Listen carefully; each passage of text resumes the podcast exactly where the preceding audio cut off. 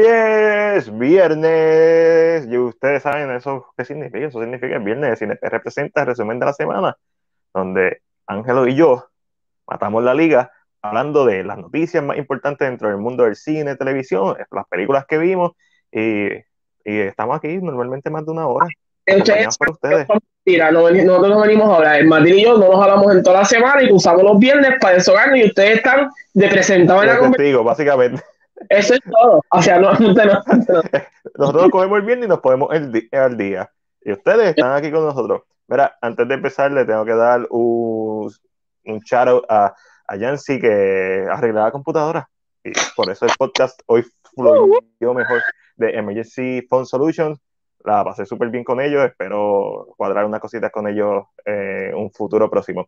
Y a todos los que nos están viendo, recuerden que pueden suscribirse a nuestro canal de YouTube. Esto fue el contenido del mes de noviembre, fue un mes puro de reseña. Y ya por ahí salió la primera reseña de diciembre, que fue la reseña de The Matrix, en, en preparación para The Matrix Resurrections. So, eh, y obviamente también en YouTube tenemos la sesión más caliente, la sesión más hot del momento. K-drama con Angelo.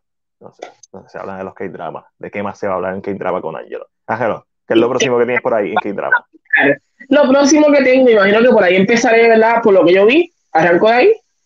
Acá, vamos a hacerlo así. Dale, dale. Lo próximo que tengo es The Crown Clown. Es el K-drama que vamos a estar hablando el próximo sábado 11 de diciembre para dar una, pequeña sinopsis, una pequeña sinopsis eh, trata sobre este rey, ¿verdad? Que comete unos actos eh, que después lo persiguen, ¿verdad? Y el cargo de conciencia lo sigue eh, y, lo, y, lo, están tratando de matar porque es un rey bueno, por decirlo de esta manera. Pero qué casualidad que en este mismo mundo donde él vive hay un muchacho que pertenece a una banda de payasos y es el mismo rey. O sea, son pares, son iguales físicamente. Y él decide, por él. él decide que va, el, el, rey decide, yo me voy a esconder para que si alguien muere, que el que vaya a morir sea él. Por eso se llama The Crown Clown, porque lógicamente es de una tropa de payasos, así se diría, trope, ¿verdad? Sí, una tropa de payasos. Y, y nada, y él es rey, pero lógicamente es como la usurpadora. Tú notas que hay un cambio. claro. Eso no es tan fácil de distinguir. la usurpadora. Sí, lo primero que luchando por su amor. Sabes que viene un musical, pero eso no, lo va a tomar todavía. Pero, es que no va a ser lo mismo. Es lo mismo. y trata más o menos de eso, de verdad, cómo él va a tratar de esquivar que no lo maten, plus lógicamente rey va a aparecer en algún momento. So, The Crown Clown es mi, es mi próximo K-drama, lo estoy viendo esta semana. Y si quieren eh, saber o hablar conmigo de esto, el drama está en Netflix. Tiene 16 episodios y voy a hablar el próximo sábado 11. Mañana no, el próximo. Mira, un saludito a Retro Iris, que la leyenda que nos escribe desde YouTube. Mira, voy a ponerlo nuevamente aquí.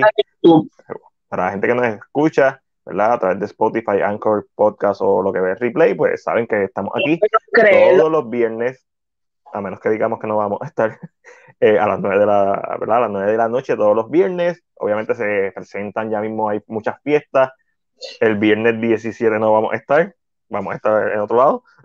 so, vamos a ver, mira, aquí está la leyenda conocida como Alejandro Orengo de Cinemas Podcast. Síganlo, ¿cierto? Estoy literal saliendo de SAC otra vez. Está preciosa. De otra vez. Yo por tengo que ver SAC. Yo tengo que ver SAC. Ahorita vamos a hablar bien leve, por, bien por encima de SAC, pero hay que ver Zack. Ángel, una de las cosas que viste esta semana, quiero que tú me des tu feedback sobre eso. Y ahí está Ángel Esteban Serrano, el caballo de Troya de eh, podcast. Tiene varios podcasts, pero. Pensé que únicamente estaba hablando de él y estaba ignorándote por completo. No, no, no. Eh, Ángel Esteban Serrano lo pueden escuchar en Spotify y en su distribuidor de podcast favorito, en el podcast de 10 a 15, donde te habla de películas de 10 a 15 minutos, a veces se tira doble tanda, a veces se tira una, ¿verdad? Una, una completa, pero es bien cool, es súper cool. Es como que Podcast Pocket, I love it, freaking love it. So, Alejandro eh, Ángel escribe, estoy pompeado por Zack, yo también. Este, Reto escribe, estoy viendo Hawkeye y va súper bien y empecé a ver el documental de The Beatles en Disney ese es de Beatles o Come Back, algo así. Este, y, Back, creo que se llama. Está a otro nivel, lo, lo, tengo en la lista para ver. ¿Alguien sabe si va a haber una preventa de Spider-Man? Eh, no está confirmado, pero entiendo que sí. Se supone que es una semana antes, por ahí, unos días, te vamos a decirlo. So, yeah. Ángel, ¿viste West Side Story? Ok, vamos a empezar que vi las dos versiones. Pero ¿cuál viste primero? Obviamente sabemos que la original la has visto antes, pero este, este rewatch, ¿cuál viste primero? ¿El remake o la original? La nueva. ok, viste, viste, la nueva. Eh, ¿Qué te pareció la nueva? Mira, una de las cosas que yo llevo diciendo mucho, ¿verdad? Y lógicamente estoy trabajando en la reseña escrita, so, lo, he pensado muchas veces, es que para mí West Side Story, esta nueva versión se siente como un remaster de un juego. Mm. ¿Sabes? Cuando tú tomas un juego y tú decides limpiarlo, este, tal vez ponerle un cutscene nuevo, que le dé más énfasis, eh, darle un mejor color, una mejor tonalidad, arreglar lo que tal vez se veía mal al principio. Esto es lo que hace West Side Story, esta nueva versión. Es un, es un, es un remaster version.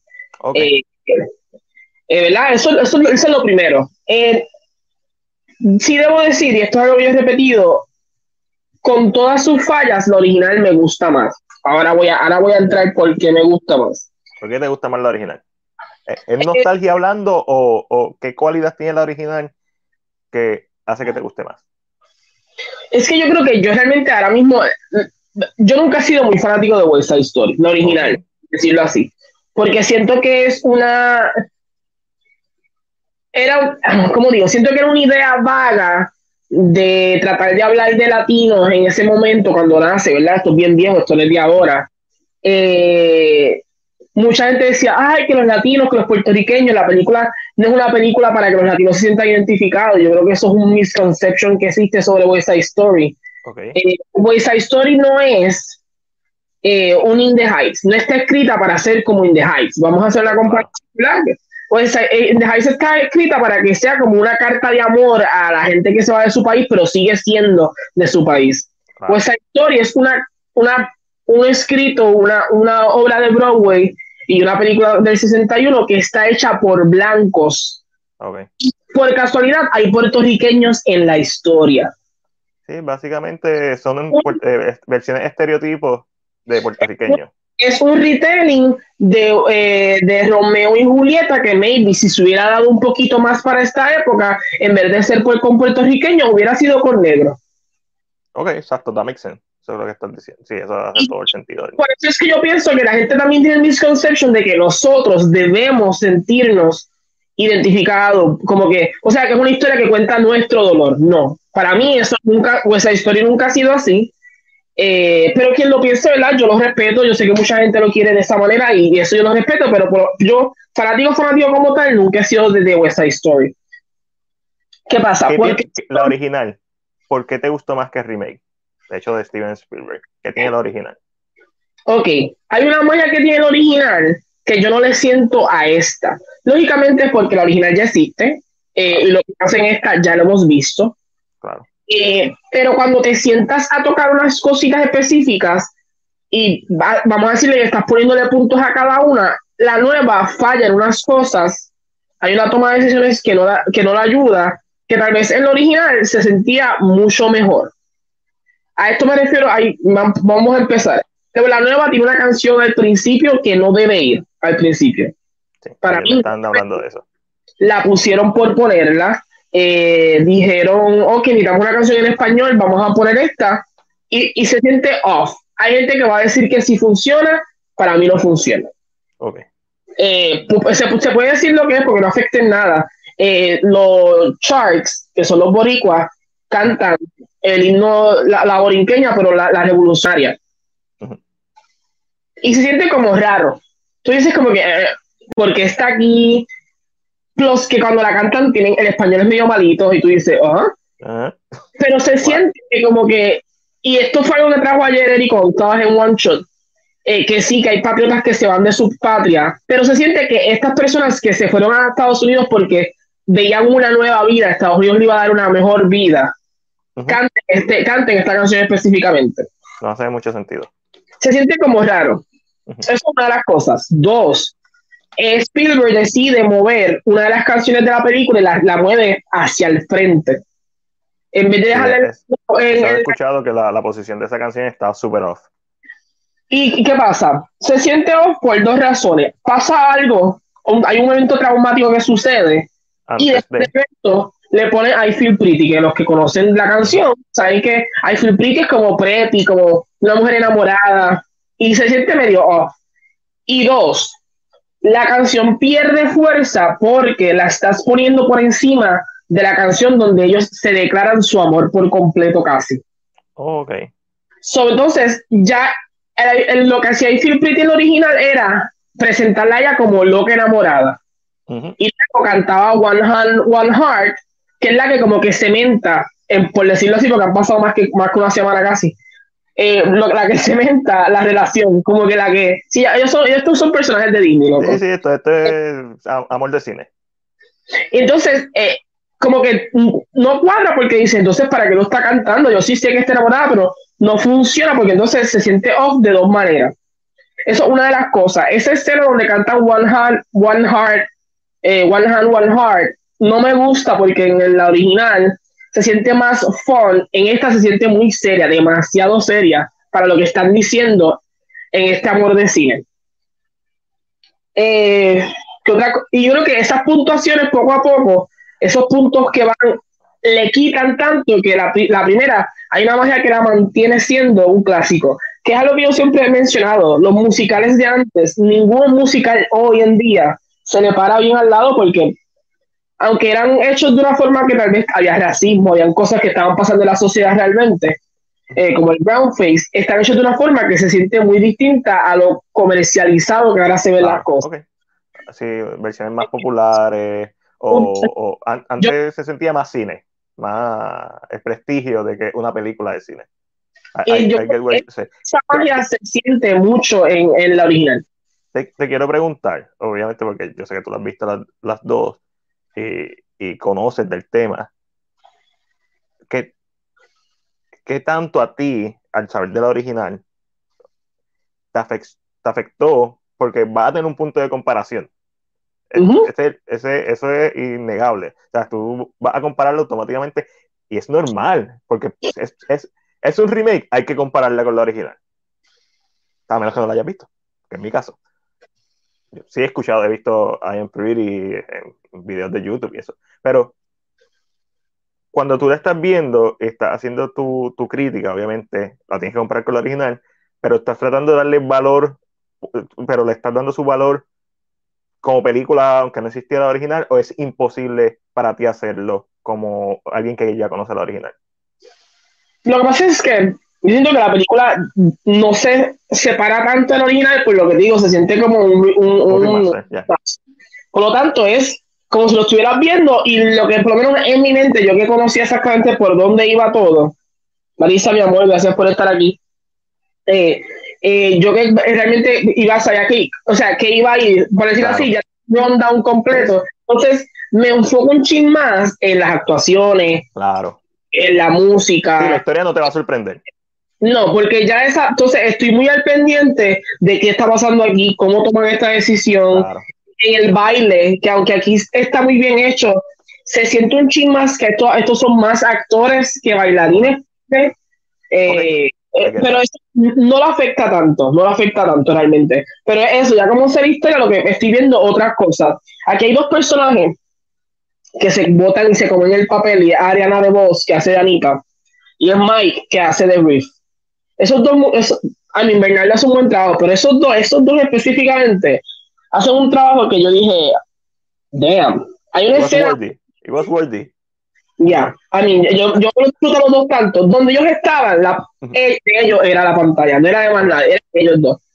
Eh, hay una escena donde está Reese y el actor no está diciendo nada, está pasando algo en la, escena fuerte y la cámara se mueve hacia él y sus ojos, ya tú sabes el, sentimiento que está corriendo a través de, él y es tan sorprendente porque esto no se ve tal vez en el original. So, que tiene sus cosas, la película es muy buena, yo sé que le va a gustar a la gente, yo sé que va a ser chavo, este, se ve muy bien, es como la gente dice, toda una película de Spielberg no se va a ver mal. ¿sabes? lo mínimo que uno espera es que se vea bien. decisiones que se nota que se las se tomaron y no fueron consideradas. Eh, yo el chiste que yo le hice a Alejandro, porque la, la- Alejandro la vio conmigo, es que debía haber llamado a Limones Miranda y a John M. Chu a ver si un poquito de esa magia latina, que si era lo que yo Ajá. se pasara. Pero a la gente le va a gustar, yo sé que a la gente le va a gustar, son estas cositas que yo creo que le quitan un poquito de punto y para mí la baja un poquito bajo el original. Pero ahí ya saben, véanla, como quieran. Véanla y vean la original. Vayan Acabas de mencionar que viste eh, una película con Ale- Alejandro, pero también viste otra con Alejandro. ¿Viste. Belfast? Vi Belfast, eh, Belfast es una película del director Kenneth Branagh, eh, mejor conocido director 1, eh, por hacer Murder on the Orient Express, por ser Gilderoy Lockhart, eh, por ser, él hizo Hamlet, si no me equivoco, Sí, él, él hizo todas las películas de, de Shakespeare. de Él Shakespeare. ha, ha hecho un montón. Él, él- él- él es un actor shakespeariano. Pues mira, eh, Belfast, ¿qué pasa con Belfast?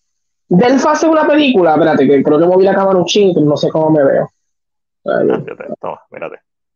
Ah, ah, ahí estoy, ahí estoy. De ladito, pero soy más.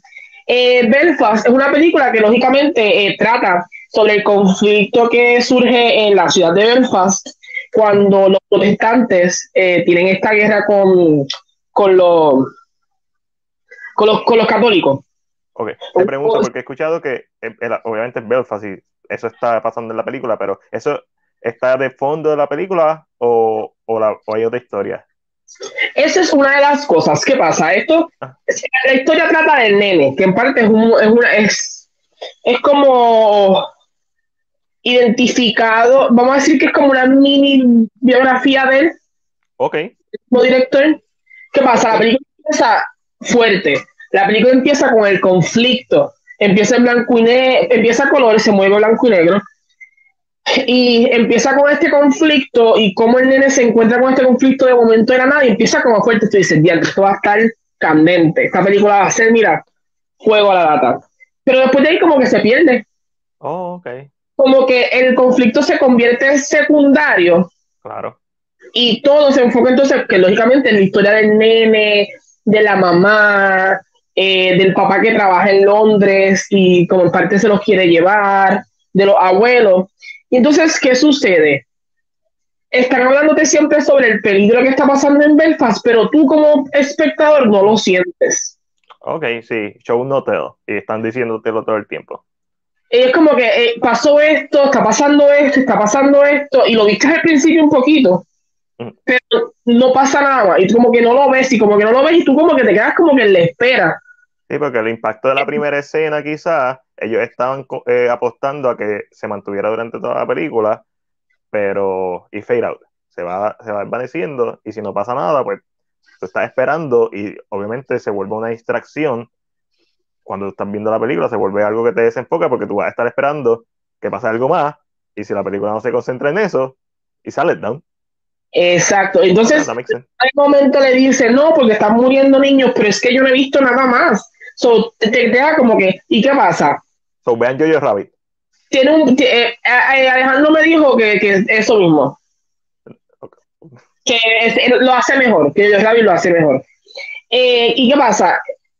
Llega un punto que tú no sientes que esto no es, ¿cómo digo? Se siente que esto no es Kenneth Branagh dirigiendo.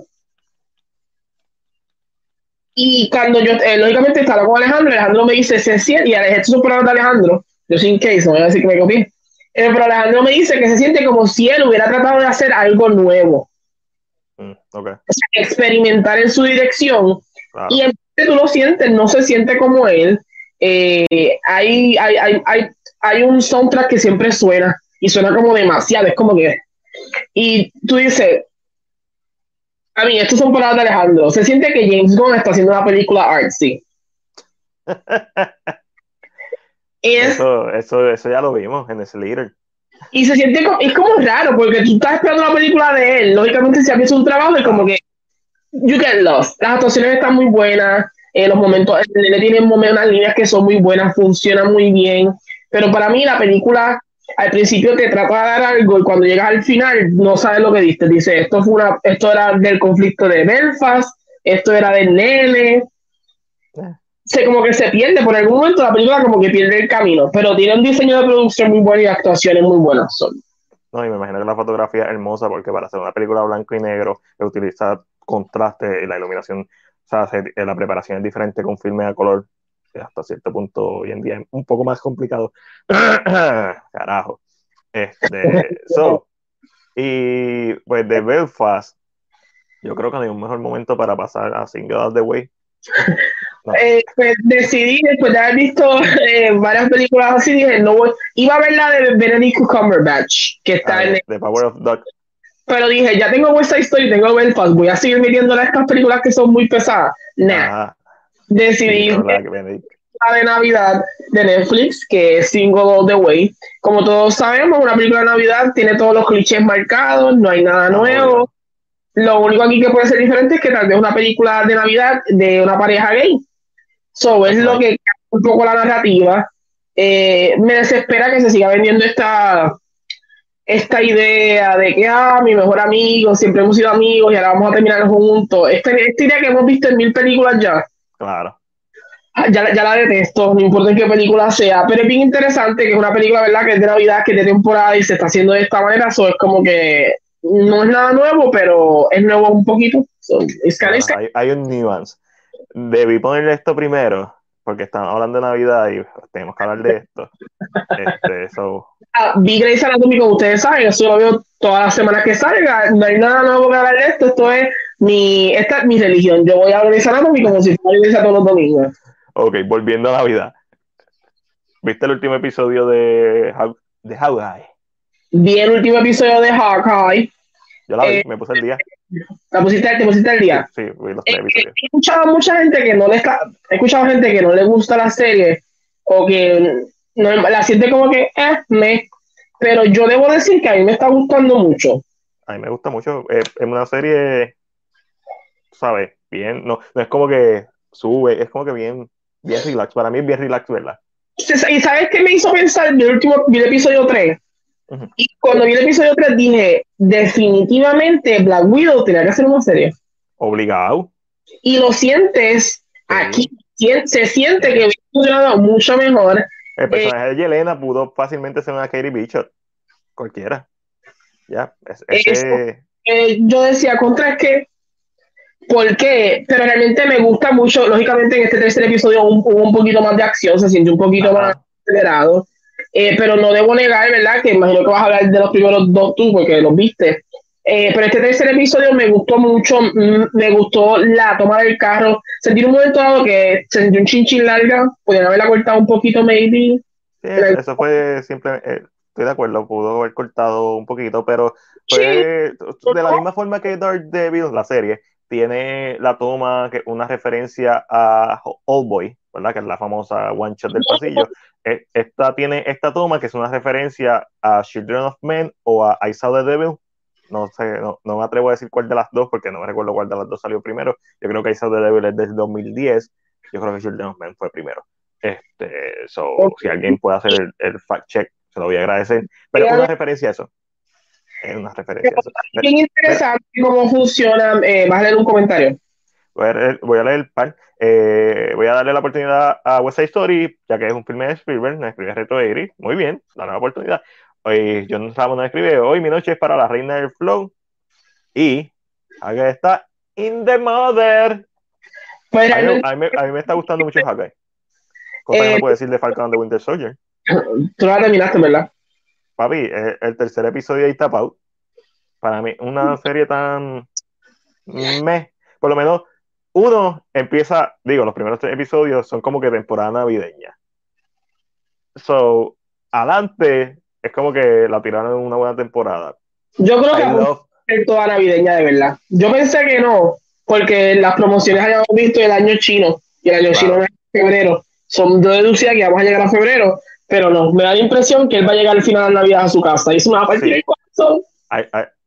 vamos a ver, vamos a ver lo que pasa. Eh, obviamente están dando los hints de Kimping. Y, oh, so nice. Ah, de la misma forma que obviamente sabemos que la gente de Save Devil debe estar muriéndose porque no lo van a hacer, de la misma forma tenemos que reconocer, o por lo menos yo tengo que reconocer, que es nice tener una nueva, no, yo quiero la, la, versión vieja, pero no me opongo a una nueva versión. Una versión. Vamos a la versión. de la misma forma que no me opongo a una nueva versión de John Jonah Jameson, de Jake JJ, de este, J.K. Simmons, a interpretar ese personaje, ni, ninguno. Es siempre cool ver otras versiones de estos personajes y hoy vamos a hablar de eso porque tiraron 15.000 posters de Spider-Man en, las pasadas 48 horas. He visto como, he visto, honestamente he visto como 8 posters de Spider-Man en menos de 48 horas. Oficiales. Uno en IMAX, uno para Dolby Digital, los individuales de los villanos. Eh, okay. Stop it el de Benedict Cumberbatch, que está horrible con, con Spider-Man. Pero nada, eh, me, gusta, me gusta mucho, es una serie bien fácil de ver para mí. Eh, ver a Farmiga, I love her. Eh, Jeremy Renner se ve matadísimo en la serie, eh, pero sí. Pero el straightforward there me gusta cómo funciona con, con, con el personaje de Gary Bishop. Y a mí me encanta Haley Stanfield, I love her este, desde The Age of 17, que fue como que The Age of 17, creo que The Age of 17, que fue esta película que yo la vi y fue como que ah, esta, esta, chamaca me gusta mucho. Esta chamaca tiene algo, tiene, tiene, tiene una magia. So, y este es el episodio, es el episodio con mejor acción y está la madre. Eh, pero una, lo que me gusta de la serie es que no intenta como que ponerte como que estas grandes expectativas. No es como que eh, el gol no es nada, nada fuera del otro mundo. El gol principal de Jeremy Reynolds, obviamente, son bien personales. El de él es llegar a su casa y bregar con su pasado de running. Y el de ella es básicamente ahora el, este murder, pero no es como que el Kingpin es un hint, pero no es lo principal. Puede salir, puede ser que se vuelva lo principal, pero, no los, pero los personajes principales no lo saben. ¿Y le queda un episodio? Tres, ¿verdad? Pues son seis. Sí, sí son seis. Yo siento que en el próximo episodio sale Yelena. Obligado.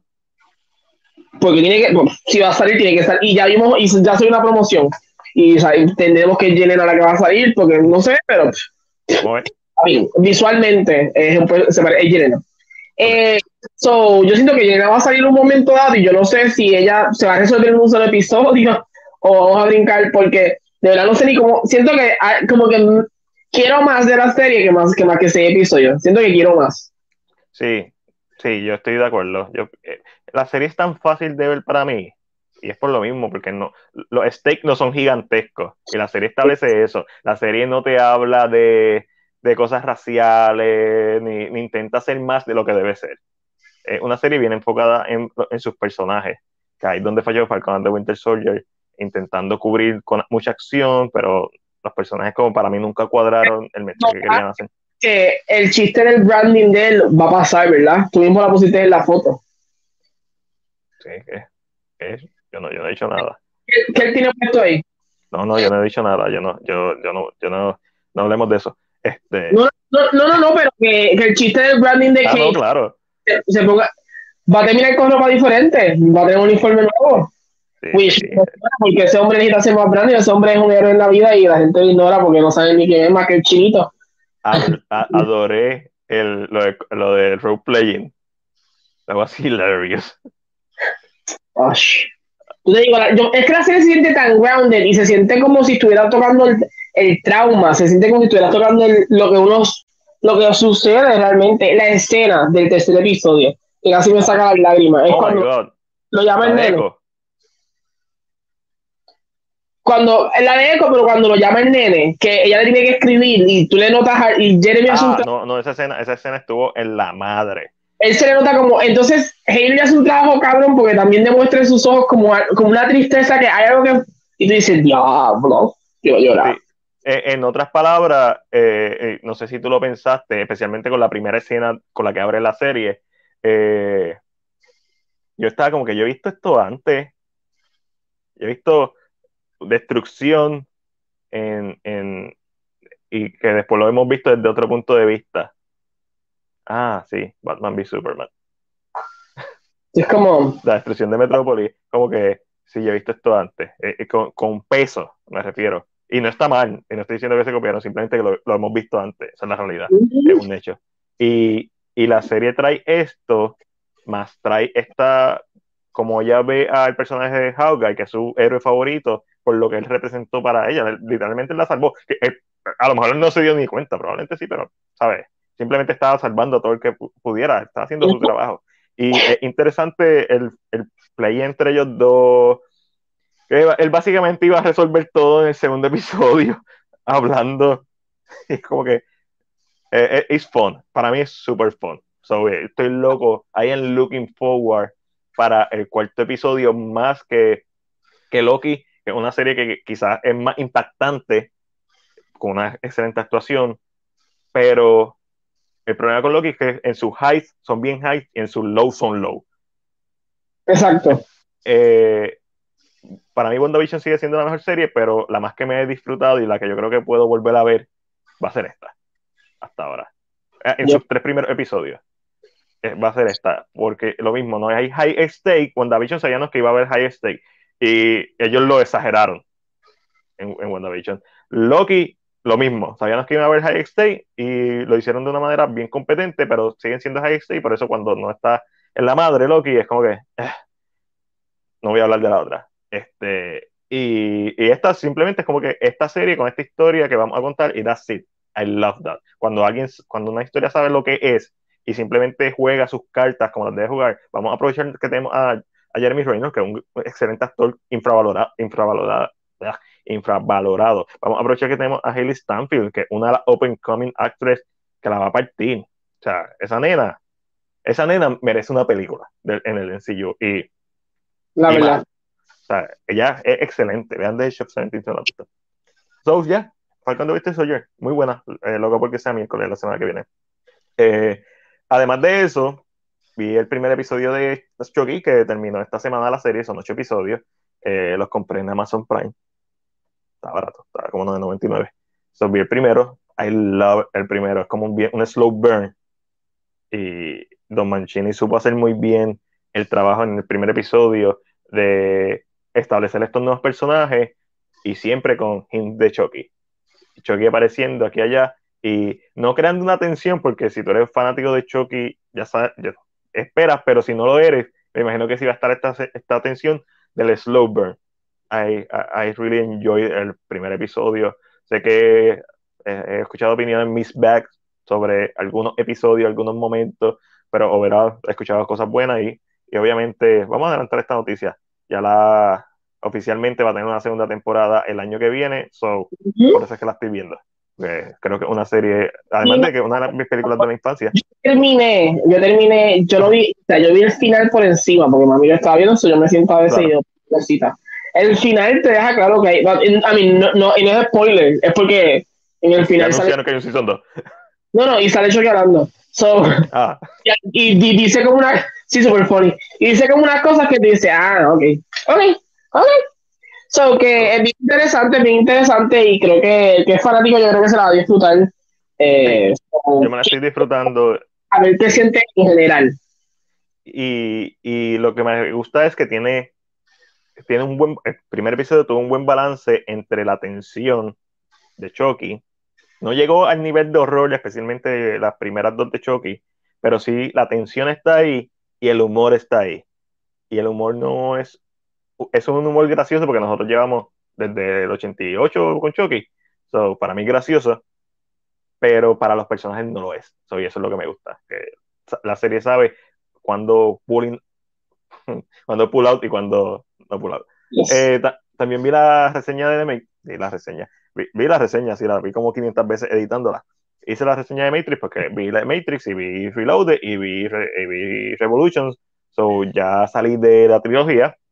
Esta, eh, Animatrix también la vi, pero quiero volver a verla porque quiero hacer un anime con Mac dedicado a Animatrix este, antes de que salga Resurrection. Y también quiero hacer un, Story Mode dedicado a Enter the Matrix, que es el nombre del episodio de hoy. So, ¿Por qué quiero hacer un episodio de Enter the Matrix? Además de Story Mode, que es una sección de videojuegos donde hablamos de videojuegos desde una perspectiva de cine. Porque literalmente las Wachowski para Enter the Matrix grabaron sobre 40 minutos de pietaje. Y al ver Reloaded, específicamente, si has jugado Enter the Matrix, tú sabes lo conectada que estás, pero si no has visto Reloaded, es como que de momento sale el personaje de Nayobi random. Es como que, porque este personaje le están dando tanta importancia? Y la importancia es porque se supone que haya jugado el juego, porque ellos tenían esta idea. Ellos, ellos tienen una idea, la idea de que tú tienes, que hacerlo todo, era una experiencia Correcto. Y algo que me vacila, ah, eh, Reloaded es la menos que me gusta. Eh, Revolutions, creo que cierra sólida la franquicia. Y Revolution, cuando si han visto el final o se recuerdan del final, claramente deja la puerta abierta para una cuarta entrega. Cierra su historia, pero como termina, una puerta abierta para un futuro de volver a ver a Neo. Específicamente lo mencionan, es que lo, lo dicen. So, eh, eh, me parece genial, la música de Revolution me encanta. Ninguna es mejor que la primera. Y, se nota especialmente en Reloaded. Reloaded se siente como un chicle estirado. en donde tratan de meter mucha filosofía que no está, de hecho esas son mis partes favoritas, pero no tienen una historia que contar. Tienen escenas que son importantes para la historia overall, pero no para la película. Mientras que The Matrix original, que puedes ver mi reseña en YouTube, tiene una historia tan perfectamente elaborada y trabajada y tantas capas y capas y capas que cuando uno va a Reloaded la disfruta porque es una continuación de la primera, pero y por escena, la escena del arquitecto está la madre, pero no por sus propios méritos, la disfrutas porque va a haber una, un poquito más de Keanu Reeves, va a haber un poquito más de Morfeo. Tiene escenas excelentes, la escena del highway, de autopista, está en la madre, o sea, en la freaking madre. Tiene escenas donde abusan del CGI, la famosa escena de los Smith, este, la, famosa que, con gráficas de PlayStation 2, no, no debieron hacer eso. A mí, pero ¿hace cuánto, ¿hace cuánto es eso? 2003, pero el problema no, no es que sea del 2003, el problema es que 99 lo hizo mejor.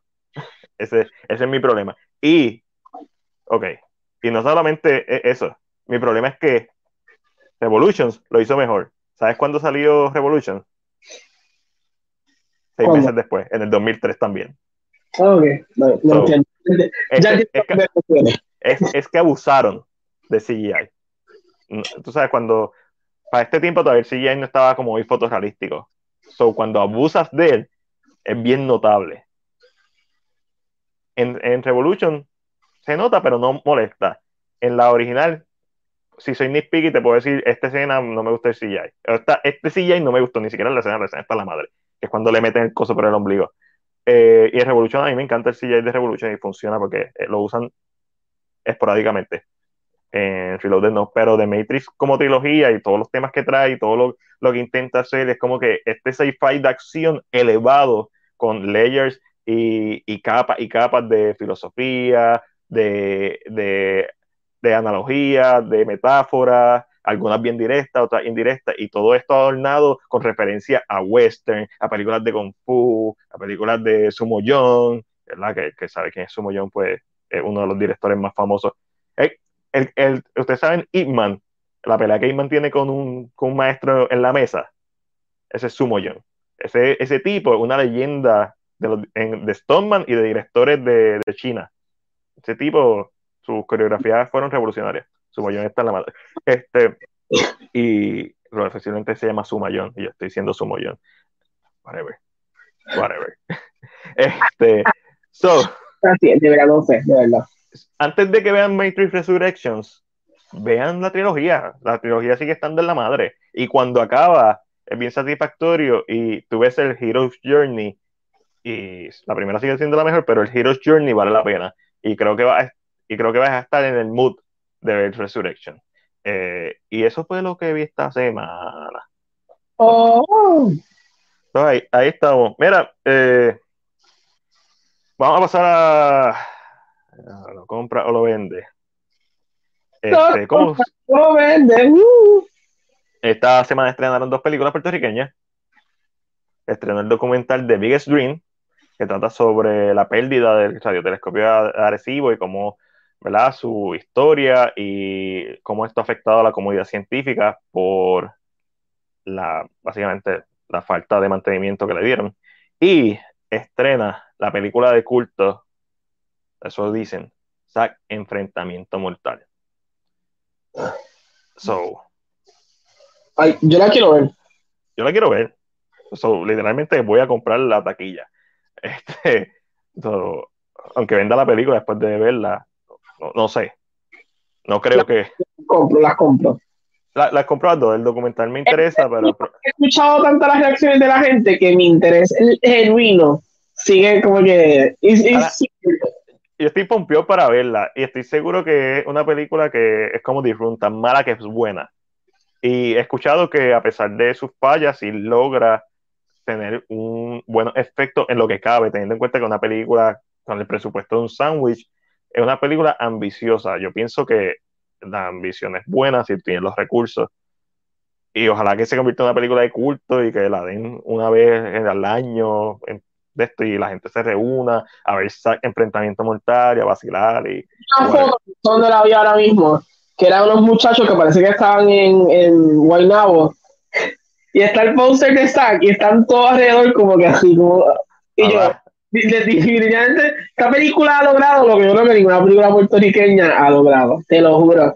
Y eso Y- es fun, porque como que de una forma u otra, pues, yo sé que la primera semana se va a llenar, y se va a llenar de gente que está bien curiosa de saber qué rayo es Zack, y más con los reviews que están saliendo por ahí de medio mundo. yo no confío en los reviews. Yo no, yo no confío en ninguno de los reviews. Este, el de Alessandra, el de Alessandra confío en ella, pero y no puedo echarle la mala a nadie. Es que ¿Tú crees que, to- to- que todos están haciendo un prank? No, no, no, no, no, eso yo, creo que genuinamente ellos piensan que esto va a ser una película de culto y, y no lo dudo, porque esto es lo que suele pasar con las películas de culto, a menos que sean buenas, como The Thing, que es buena, o The Evil Dead, o uh, A Nightmare, A Nightmare Before Christmas, uh, Night of the, of the Dead, of the Living Dead, 68, Romero, este, que se convirtieron en culto, aunque qui- quizás financieramente no fueron películas rentables. Eh, Vamos a ver, yo la quiero ver, yo la quiero ver, yo la quiero ver mañana. Eh, no, no puedo mañana temprano, porque no voy, a, no voy a estar en el Mario Metro, pero, pero la quiero ver. O sea, me interesa verla, genuinamente quiero verla y quiero criticarla como se merece cualquier otra película, no asumiendo que va a ser un filme de culto. Este, sí, si me la vacilo y me disfruto y me hace reír, pues eso hay que dársela. Pero estoy, lo que quiero ver es genuinamente el esfuerzo, la falta de esfuerzo, o, o porque he escuchado cosas desde que el tercer acto es like, al garete, hasta, hasta las historias de Joseph Lando, este, que ayer fue que me di cuenta que Lando era como el de Star Wars, como el de Star Wars, Joseph Lando, Lando, ¿Verdad que ya? Lando como, como, este, Calrissian, como el, estás en lo correcto. este, Que de este, hecho no Joseph- pista, yo pienso. Joseph Lando. So, y obviamente esto ha traído, yo creo que lo más interesante es que esto ha traído eh, la primera película que él hizo, El Chakti. el Chasti, The Legend of Ch- of Chasti, El- La Sí, leyenda sí, Pues, la- pues, que, que muy poca gente la ha visto. Es como, literalmente la película se convirtió en una leyenda. Este, porque nadie la ha visto. Eh, sé que hay gente, creo que cine movida, ¿Por qué no nos acercamos a, a Lando y le pedimos que haga un screening especial de la leyenda de Chakti? existirán copias de la leyenda de Chasti. Y si es que si hiciste, se tienen que ver súper mal, porque vez no se preservaron como se debía. ¿no? que se van a preservar. Este, la- tal- Tal vez él, él quiere tanto, su, su- tal vez él lo aprecia tanto que tiene una copia súper bien preservada en su casa. o ¿Quién sabe? Le traemos un, viejo, un proyector viejo, pero está cabrón. Sí, esto es, esto, a, a mí me gustaría ver, eh, y, y me gustaría ver la leyenda del Shasti de la misma forma que me gustaría volver a ver, este, ¿cómo se llama el vampiro? Este, No sé. Sé de qué hablas, pero no sé de qué hablas sí, tampoco. ¿sabes cuál hablo? Este, ay, carajo, es la misma forma que me gustaría ver El Día de mi Suerte, bla, bla, bla, todas estas películas puertorriqueñas que quizás salieron en televisión, pero no es porque me muero por verlas, sino porque me interesa el valor histórico para el cine de Puerto Rico que eso tenga, porque buena o mala la película es parte de la historia del cine puertorriqueño y eso es lo que me refiero, Yo sé que es muy posible que estas películas las hayan votado los canales. claro. Claro. Yo sé que, yo sé que Shona la puerca asesina existe porque la vi en el Puerto Rico, en, en Luzca. Eh, pero yo, es, muy, es, posible porque yo, yo eh, mi tenía una colección de videos que, que un canal de Puerto Rico había votado. Y eran como eran los, programas viejos, o sea, programas de música, de artistas. So, si votan ese tipo de cosas, de seguro estas películas todas tienen que haber ido por la bola. Eh, sí, no lo, no lo dudo. So, quizás la semana que viene hacemos reseña de. Zack, enfrentamiento mortal. De Zack, enfrentamiento mortal, sí, sí. Y, y, la voy a hacer con gusto, ya sea que la pase por la piedra o no. So, ¿Alguien aquí ha visto Zack Enfrentamiento Mortal? ¿Alguien quiere ver Zack Enfrentamiento Mortal? Le vamos a escribir a Joseph Blando.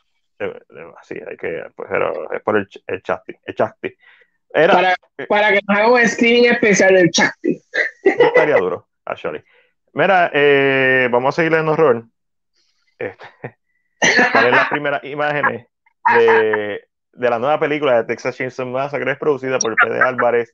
Buena. Eh, eh, ya esta historia se liqueó. ¿Sabes lo que va a pasar? Básicamente, las imágenes se ven bien. Buena, buena toma, contraste, colorización, bla, bla, bla, bla. Lo, el mínimo, lo mínimo que uno espera en una película, que se vea fucking bien. O sea, a mí no me gusta como que, que digan, ah, la película se ve bien, porque se ve bien la colorización, tiros de cámara, háblame de un tiro en particular, un movimiento, eh, usar un dolly que te gustó, eso, como que porque como que, ah, la película se ve bien. Carajo, si una película no se ve bien, el cine está cabrón. Ah, este es al día de hoy. Al día de hoy. Eh, producciones grandes y obviamente hoy en día, como hay producción digital, también es más fácil hacer muchas cosas que hace 30 años no se podían hacer cinematográficamente al costo de hoy en día. Hoy es, más costo efectivo. No sé si pasa, pero hoy en día a mí me salen en Facebook anuncios de paquetes de efectos especiales. Ah, sí. Yo compré un par para. Ya tú sabes, para cambiar el color. Y yo, yo no busco estas cosas porque me saben. Te escucha, te escucha. básicamente, la trama de esta película va a ser que este grupo de millennials van a comprar este pueblo, literalmente van a empezar a comprar edificios de este pueblo viejo. Entonces, esto es una secuela de la original. Olvídate de todas las demás. Esto es un fisco. ¿Cómo te dice fisco? Un fisco, un legacy sequel. Pero yo no creo que vaya a lograr eso. Eh, porque empezando con los millennials comprando el pueblo, se escucha shitty. Y básicamente van a hacer algo que van a molestar a Letterface, que es una persona que ha tratado de blend in, porque como la película original termina, es con, los, con, con la gente atacando la casa. Eso lo vimos también en la secuela Pisquel con, eh, con la descendada Dario, que empieza donde termina la original. So, esta vendría siendo el segundo Pisquel de The Massacre, sin contar, sin contar la secuela original del ochenta y pico, sin contar el remake, la precuela de remake, sin contar de Tessa Chainsaw Massacre The Beginning, es la precuela de remake, sin contar de Tessa Chainsaw, que es una precuela de la original, que salió hace como tres años, cuatro años atrás. Que lo dejen morir, bendito que lo dejen. a mí me, da pena porque los demás han tenido sus secuelas. Y que ahora que Halloween, ¿verdad? Que está, tiene las, pero, pero tuvieron la 1, la 2, la 3, ahí hicieron más cosas. Este se ha quedado como que la 1 y la 2, la 1 y la 2, la 1 y la 2. No, arranca. Y a, y a, mí me encanta, yo, yo pienso que Texas Chainsaw Massacre de 1977 está infravalorada. Entiendo su posición en la historia del cine de horror y la acepto y, la puedo ver, la tengo, Chris me la regaló y yo he visto varias veces la película. Eh, prefiero el remake de Platini en Doom. Prefiero el remake, en, cinematográficamente más apelante, lo tiraron un buen tiempo, lo tiraron un par de años después de, de, de Blair Witch Project, so, todavía esa inocencia la gente con la escena que es la que empieza, que es como si fuera real, funcionaba. Eh, Jessica Biel la partió en esa película. Este, le dieron un buen upgrade a Letterface en donde es más terrorífico, pero a la misma vez grounded eh, y se siente, a pesar de que es una película bien by the book en cuanto a horror, es grotesca por la familia de Letterface y te crea muchas sensaciones que la original te crea básicamente en el último acto. La original es tan fucking lenta. Esta película desde el principio, el remake, para mí es más disfrutable, es más de mi, de mi agrado. Y no pueden decir, ah, pero es que estás comparando, bla, bla, con la película. Yo vi la semana antipasada Black Christmas 1974, una película tres años más vieja que The Texas Chainsaw Massacre en 77 o 78. Y a mí me encantó Black Christmas. Vi una semana antes que esa, vi de 1964 eh, Blood and Black Lace, un, un giallo italiano, el segundo giallo italiano de, de Mario Baba. ¿Por qué la vi? ¿Ah?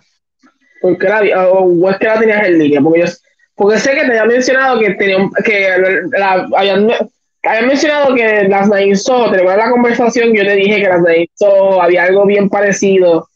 De, ¿La viste porque viste las Nainso o la tenías en lista y ahí querías verla? ¿Cómo fue? Eh, ya, ya, yo había visto Blood and Black Lace, pero no había terminado como los la, últimos 30, 40 minutos. O sea, no lo había terminado. Y está, estoy haciendo. Yo tenía mi lista de películas que quería ver para la reseña de Halloween del año que viene, de octubre 31 del año que viene. Y, y la puse porque estaba buscando como que los primeros slasher o proto slasher o influencia al slasher antes que saliera Halloween. Y Blood and Black Lace es uno de ellos. Eh, o sea, se nota. No es quizás el más claro, pero es una película bien influyente en el cine en general. Pero todavía no he visto The Last Night in Soho. Tengo que verla. La quiero ver también. y, y, está on demand, so. No es como que es imposible de ver. Pero sí, no, no, eh, eh, no se escucha buena esta secuela. Se ve bien, hay que verla antes de, llegar a una conclusión. A lo mejor me encanta, pero I don't know. Este. Pues sí, para. Española, me cago en nada. Tú, sabes, porque si no, Chris cancela el podcast, este, pues hay que hacer esto.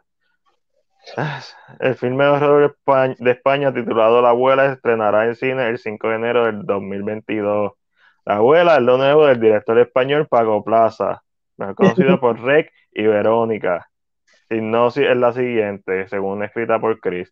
Susana, Almudena Amor, tiene que dejar su vida en París trabajando con, eh, con modelos para regresar a Madrid. Su abuela Pilar, Vera Valdés, acaba de sufrir un derrame cerebral años atrás. Cuando los padres de Susana murieron, su abuela la crió como si fuera su propia hija. Susana necesita encontrar a alguien que cuide de Pilar, pero lo que debería ser solo un día con su abuela se, se acaba. Se acabarán se acabará convirtiendo en una terrorífica pesadilla. Chris, ya cumplí. Gracias, jefe. Me mata, me mata mucho. Chris, ya cumplí. Sí, sí, tú sabes. Sí, Chris escribió por, por, contrato, tenemos que, que poner un póster o una sinopsis de una película de terror que, que le interese. si no, se acaba. Si no, cancela el podcast. No lo tumba. Él, me dijo, después de Tessa Shinson Massacre, si no habla de la abuela, ya que te tumbo el podcast hay que hacerlo. El, el póster está chévere. Este, eh, yo vi el año antipasado, el año pasado, Relic. el año pasado. Y a mí me encantó Relic. Eh, también de Taking of Deborah Logan, eh, The Visit. Películas donde usan a las personas mayores como, como villanos, pero no es necesariamente como villanos, siempre hay un contexto más profundo. En Relic el Alzheimer, en, en of Deborah Logan también el Alzheimer. Este, y, en, y en The también el Alzheimer. Oh, ya, bien el Alzheimer. Sí, es la vejez para donde todo el mundo va. So, quiero ver cómo este director. Yo nunca terminé de ver Verónica. Y, y, a, mí, que me encanta Rec, tú sabes que a mí Rec me encanta. Sí, encanta, porque me encanta Rec. A te, so, yo, yo, me enseñaste a mí.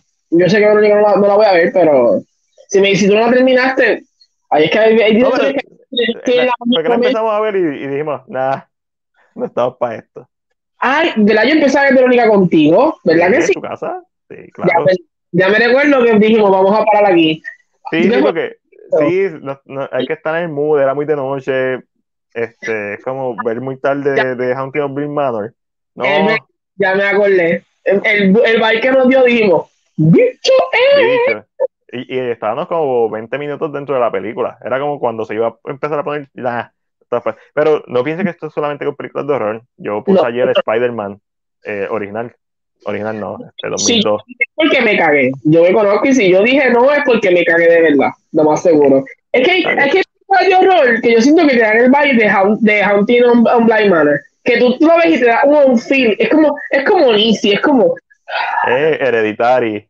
Que de Uy, momento la cámara se queda en una esquina oscura. Y en el cine, cuando ves, tú estás tratando de ver si hay algo, y a la misma vez, como estás spoil por todas las películas modernas de horror, piensas que va a brincar algo. Y cuando no brinca nada, es peor, porque se mantiene ese sentimiento ahí. Y ahora tú piensas que en todas las esquinas hay algo. Y cuando la compras, o la alquilas, o la tienes en tu computadora y le subes el bright, ves que hay una jodienda ahí, ves que hay una persona ahí parada, sonriendo raro. Es- sí, es fucked up. So, ya, sí, eh, por el director y porque Chris me va a obligar, pues la voy a ver. Y, y de esto. Mira, vamos a, vamos a seguir manteniéndonos horror-ish.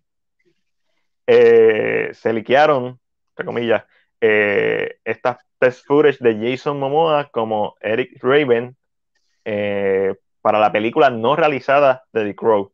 Esto es un proyecto que Momoa, ¿verdad? Un proyecto que antes de que Momoa se lleva años tratando de hacerse una secuela, un sequel de la original, y Jason Momoa estuvo, creo que casi dos años atado a este proyecto, y pues vemos test footage, eh, se parece a, a Pero- Brandon Lee.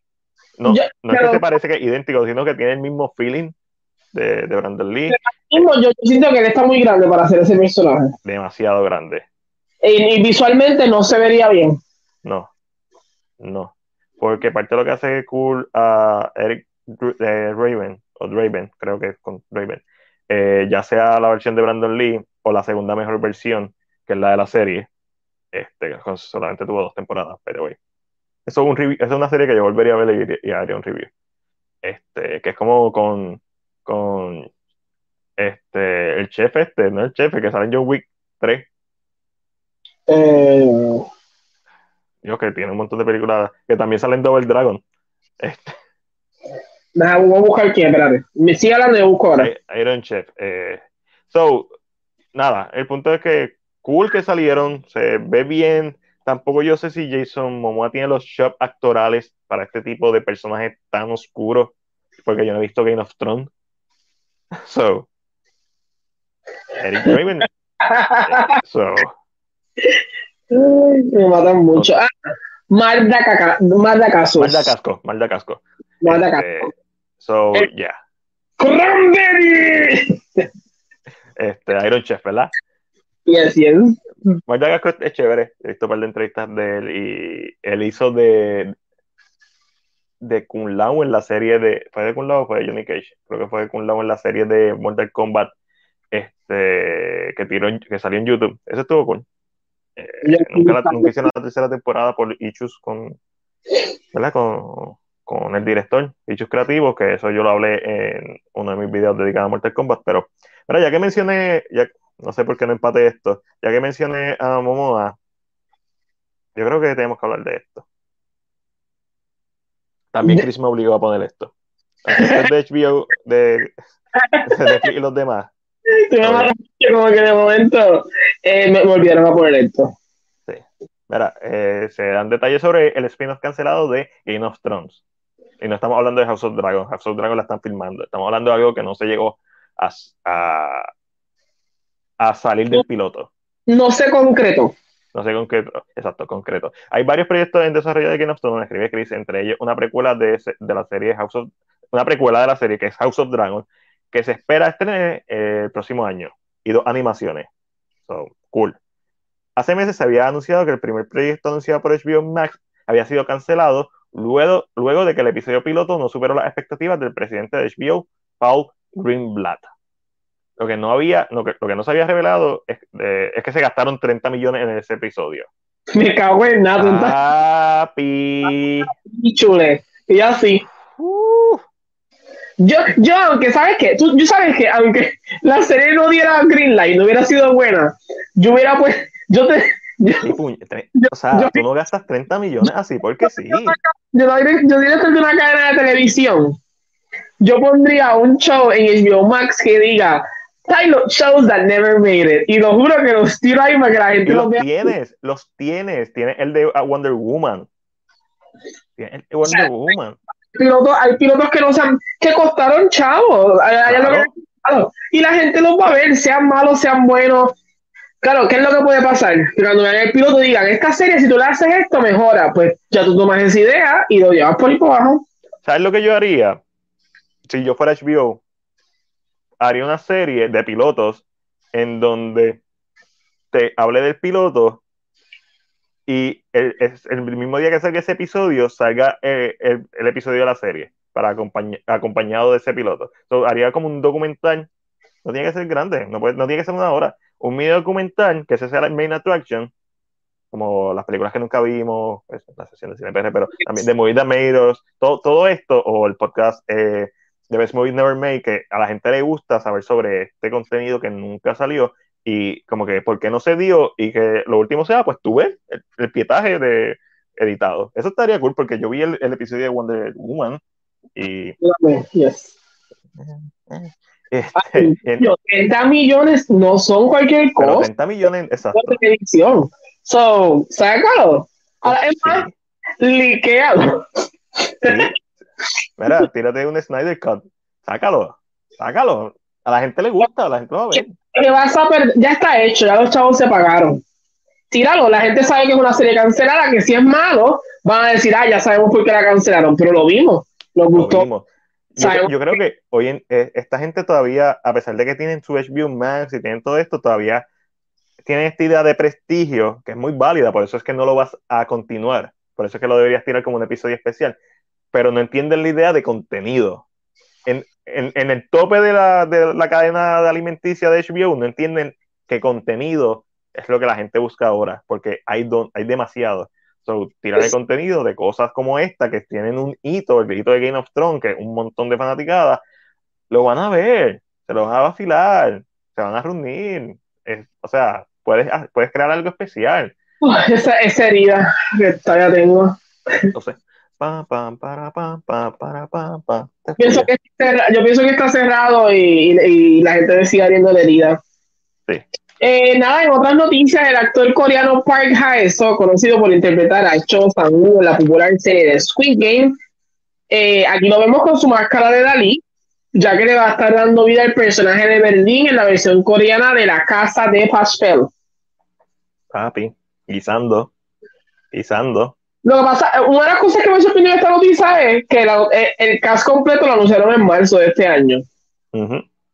Y de momento yo empiezo a ver. No lo pusimos en marzo, no es que lo pusimos ahora, simplemente. Y yo decía, pero ¿por qué de momento está todo el mundo como. Pero se dieron cuenta que era, que, era, que era otro coreano, que tenía otro nombre, que era alguien. Netflix se está agarrando también del, del, del empuje de Squid. y dijo, úsalo, ponlo, con The Squid Game, aquí tenemos para que la gente lo, ahora la gente lo reconoce. Claro. Eso es ah. branding, Ángel, branding. Sí, seremos brutos, nada, seremos nada, somos tan brutos, nada. No, tú, cuando, tú, cuando tú pegas una, tú te tienes que recostar de la que pegaste hasta, hasta, que, no, hasta que no haga más ruido. Eso, mira qué serie sale ahora. Sale de Silent Sea, ¿verdad? Ajá. Que la próxima serie coreana. ¿Quién es el protagonista? A mí, yo lo conozco por Goblin, claro está. Claro. Eh, eh, pero yo lo conozco, vamos, o sea, estos son otros 20, pero es el que, el que, el que, el que hacía los negocios en Speed Game, el que jugaba contigo y te da la galleta. Brutos no son. La gente lo va a decir, mira, ese es el mismo actor, vamos a verla. La gente no está, es que Netflix está. Ah, ya tú sabes que cuando termines de ver eso, te, da, te va a salir el recommendation. Cuando saques esa serie, si te gustó Squid Game, ¡pam! Aquí, o si te gusta la casa de papel, que tú sabes que eso tiene miles de fanáticos, ¡pam! Este, so, las recomendaciones de esta serie va a estar de, de este remake coreano va a estar en la madre. Yo vi el trailer en sí, me gusta como este science fiction. Quiero ver qué van a traerle, no sé. Yo, yo esa, no creo que la vea, pero no tengo tiempo para estar viendo series que lo hacen Chucky. Este, y ahí tengo un par de series, tengo la de John Gito que todavía no la he visto. Y esa, esa, sí, chévere. Bien, bien, bien buena, te digo, Matiel Vela. Dale. Gracias a Dios. Mira, HBO, Max va a ser una tercera película de Magic Mike. Esto va a ser exclusivo para HBO Max, de, con Channing Tatum de regreso y también el director Steven Soderbergh, el director de Magic Mike. Yo nunca he visto Magic Mike. Steven Soderbergh, eso es correcto. Eh, se va a llamar eh, Magic Mike's Last Dance. Eh, contenido. Muy bien. Obviamente ya a las mujeres no les gustan los strippers y, y todos los bailarines se convirtieron en drag queen, en drag queen. Lo más seguro. Este, ya, ya Channing Tatum está llegando a la edad que tenía Matthew McConaughey cuando él hizo su personaje, que era el, el viejo de la, de la barra. So, aunque Matthew McConaughey yo creo que sigue estando en mejor forma. Nada, eh, hay, hay que es que lo, eh, no sé, eh, Enola Holmes 2 terminó filmación. Eh, la voy a ver.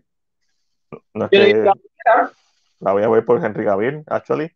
Este, pero no Papi es que es la primera. Y Cavill recientemente estuvo sentado, estuvo en el Graham Norton Show, Ajá.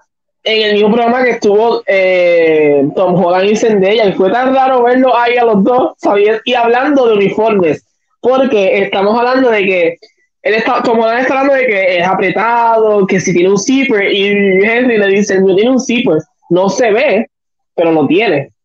Y él como que zipper de verdad, y se sintió tan interesante escuchar dos monedas de, y yo, qué cool, así que si le gusta Graham Norton, y le gusta Tom Holland, y le gusta Henry Cavill, el programa salió, sorry. Eso anuncio Sí, para- I, I love Graham Norton. Y obviamente, ¿sabes? Siempre están bebiendo allí, él lo- cuando lo tiré, si, ya está en YouTube. Lo tira en YouTube. No he visto YouTube. sé, sé que he visto pedazos del episodio ya. Eh, Lo voy a ver cuando salga, porque sí, obviamente, este, Henry Cavill está promocionando The Witcher, la segunda temporada, y Tom Holland está promocionando Spider-Man No Way Home. So, y es cool cuando estos actores que quizás no han trabajado juntos, pero trabajan dentro de un mismo género, como los superhéroes, es mega cool cuando ellos hablan de ellos o cuando cuentan anécdotas de cuando se encontraron con otro actor. Este, bien famosa es la de la de Christian Bale cuando se encontró con Ben Affleck en una tienda de, de Halloween, en donde le dice, yo hice tres películas y el único consejo que te doy es que le pongan un zipper para cuando tengas que ir al baño. Es que ojalá eso se refería a Henry Cavill. Soy de hoy todavía. Eso sea como. Sí, que sea un estándar, por lo menos en DC, eh, especialmente Ben Affleck, pues pidió que, que le hicieran un costume de esto, porque si no, literalmente tienes que necesitar ayuda para que te quiten todas tus piezas si tienes que ir al baño. No, yo pido un pamper. Sí. O menos ahí sudado. Y yo, ¿sabes qué? Un pamper. Porque aguántensela. Mira, este, yo no sé quién es ella, pero Ashoka Tano tiene una actriz, se llama Ivana Sakno, mejor conocida por Pacific Rim Uprising, película que no he visto. Eso se suma a la serie de Ahsoka. Te digo Ashoka, pero Ahsoka. ella, ella es la que va a ser un personaje que no sabemos cuál es, o es la que va a ser del personaje de. No sé si va a ser el personaje animado o, o sea, me refiero a que lo hemos visto en animación solamente, no lo hemos visto en live action, o, o va a ser otra cosa. Bueno, Ahsoka igual, hasta los otros días nunca lo habían visto en live action, hasta el año Sí, pasado. Hubo una, hubo, hubieron dos anuncios. Creo que una actriz que iba a hacer un Ah, no, papel que es la misma, ¿no? Y una actriz que va a hacer un papel. Ya, sé, sé, sé que lo vi, pero como yo realmente no soy un fan de Star Wars, que digamos. Este, me gustaría decir, no, esta es la que la, no, pero eh, no me importa, honestamente. sí, estoy contigo, es como que hay otra actriz en Ahsoka. Yo la voy a ver por Ahsoka, me gustó mucho su participación de, como personaje en la segunda temporada de, de Mandalorian. Coming soon de Mandalorian Season 2. Eh, está muy larga para volverla a ver. Está demasiado larga para volverla a ver. Este, Odio eso. Yo, de Magdalena sí son tú. Eso es correcto. Ah, déjame ir para la esquina Marvel y rincón DC. Ya, ya llegamos, ya llegamos al, al punto final.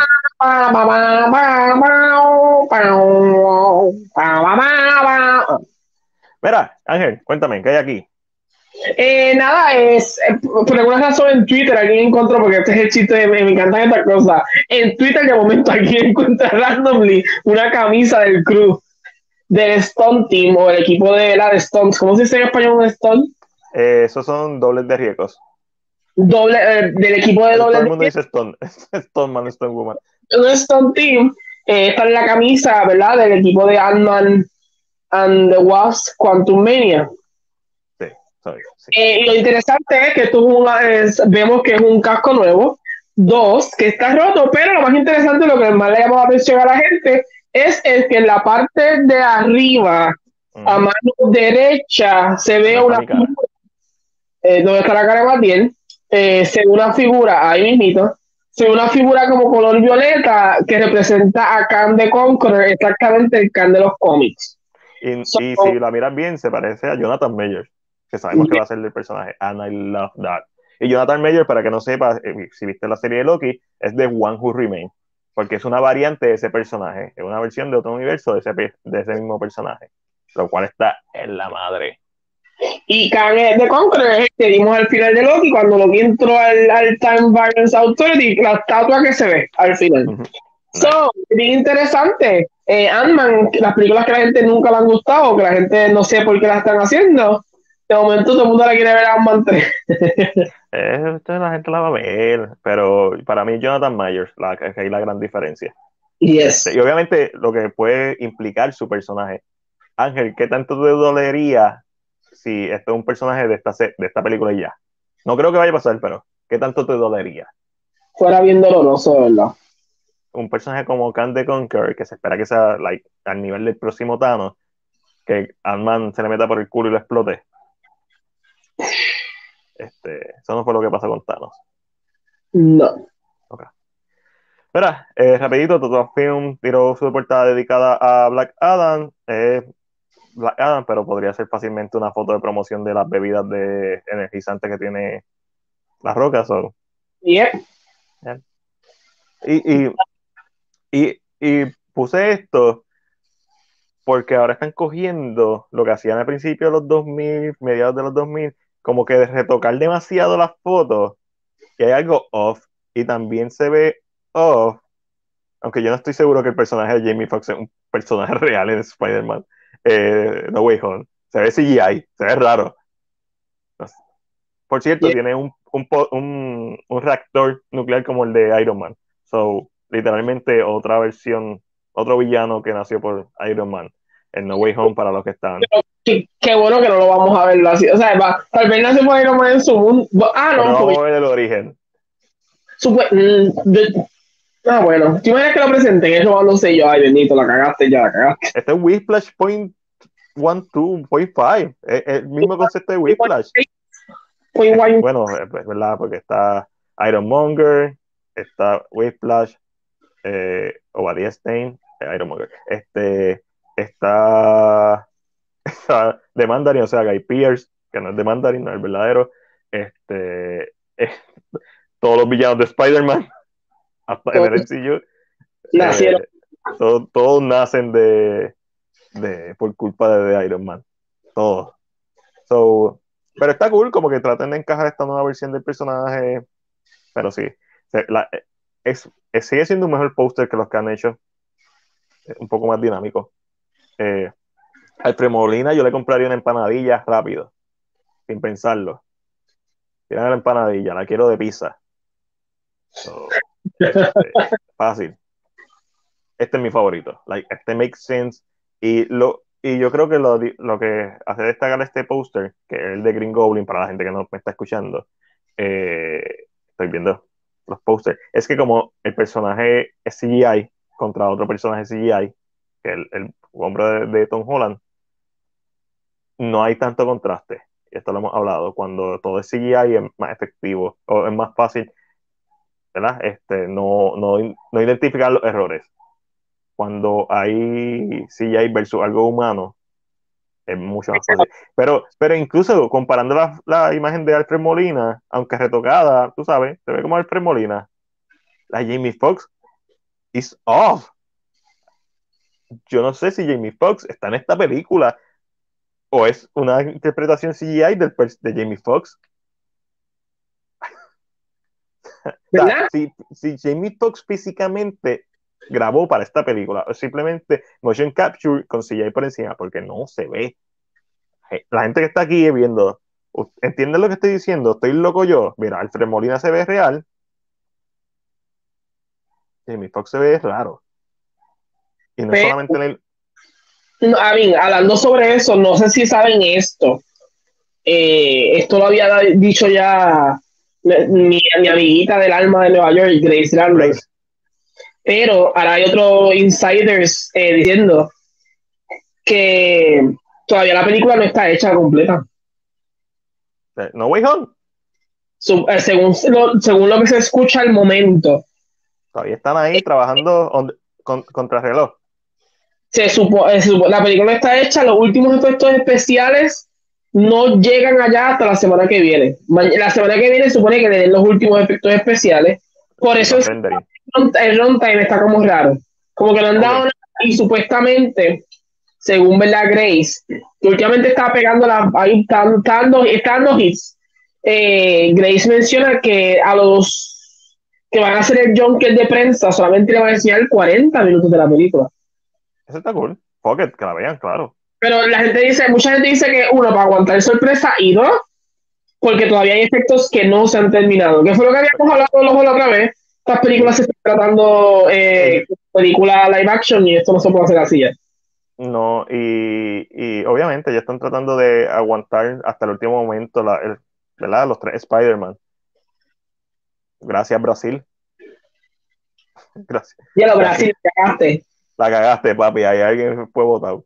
Pero no, tranquilo, porque hay Spider-Man para algo. De hecho, vamos a ponerle el verdadero Spider-Man. Este.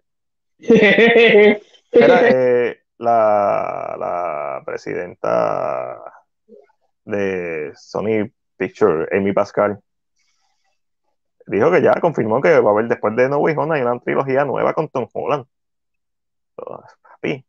Y, y obviamente se espera que sea dentro del NCU, pero si no es dentro del NCU, papi, ya hiciste el camino. Ya lo hiciste. ¿Tú leíste los leaks? Yo leí los leaks de la historia. Pero no fue que me senté a leerlo ahí bien intenso. Yo sé lo que va a pasar. No, no leí lo suficiente para saber cómo exactamente va a acabar. Sé quiénes mueren, si es que mueren.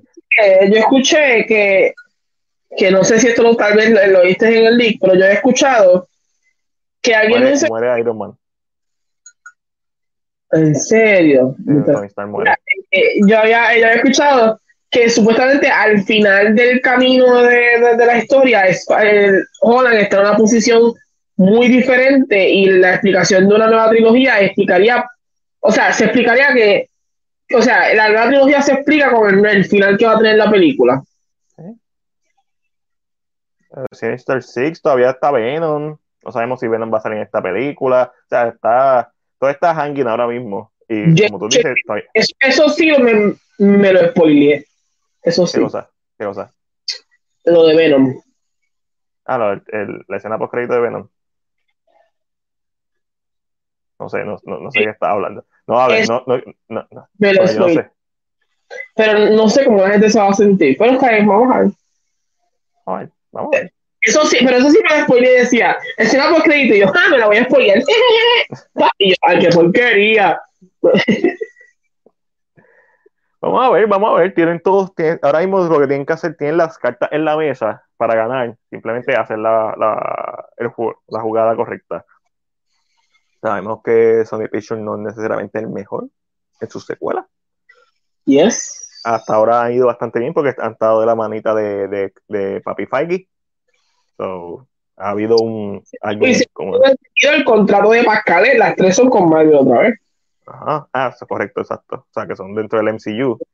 O, o, ese contrato entre Sony, específicamente ese contrato entre Sony y Marvel Studios, puede abrir tantas cosas, porque esto es beneficioso para ambos estudios. O sea, vamos a ser claros, Spider-Man, si no tienes Iron Man, como quiera Spider-Man sigue siendo tu héroe número uno de Marvel.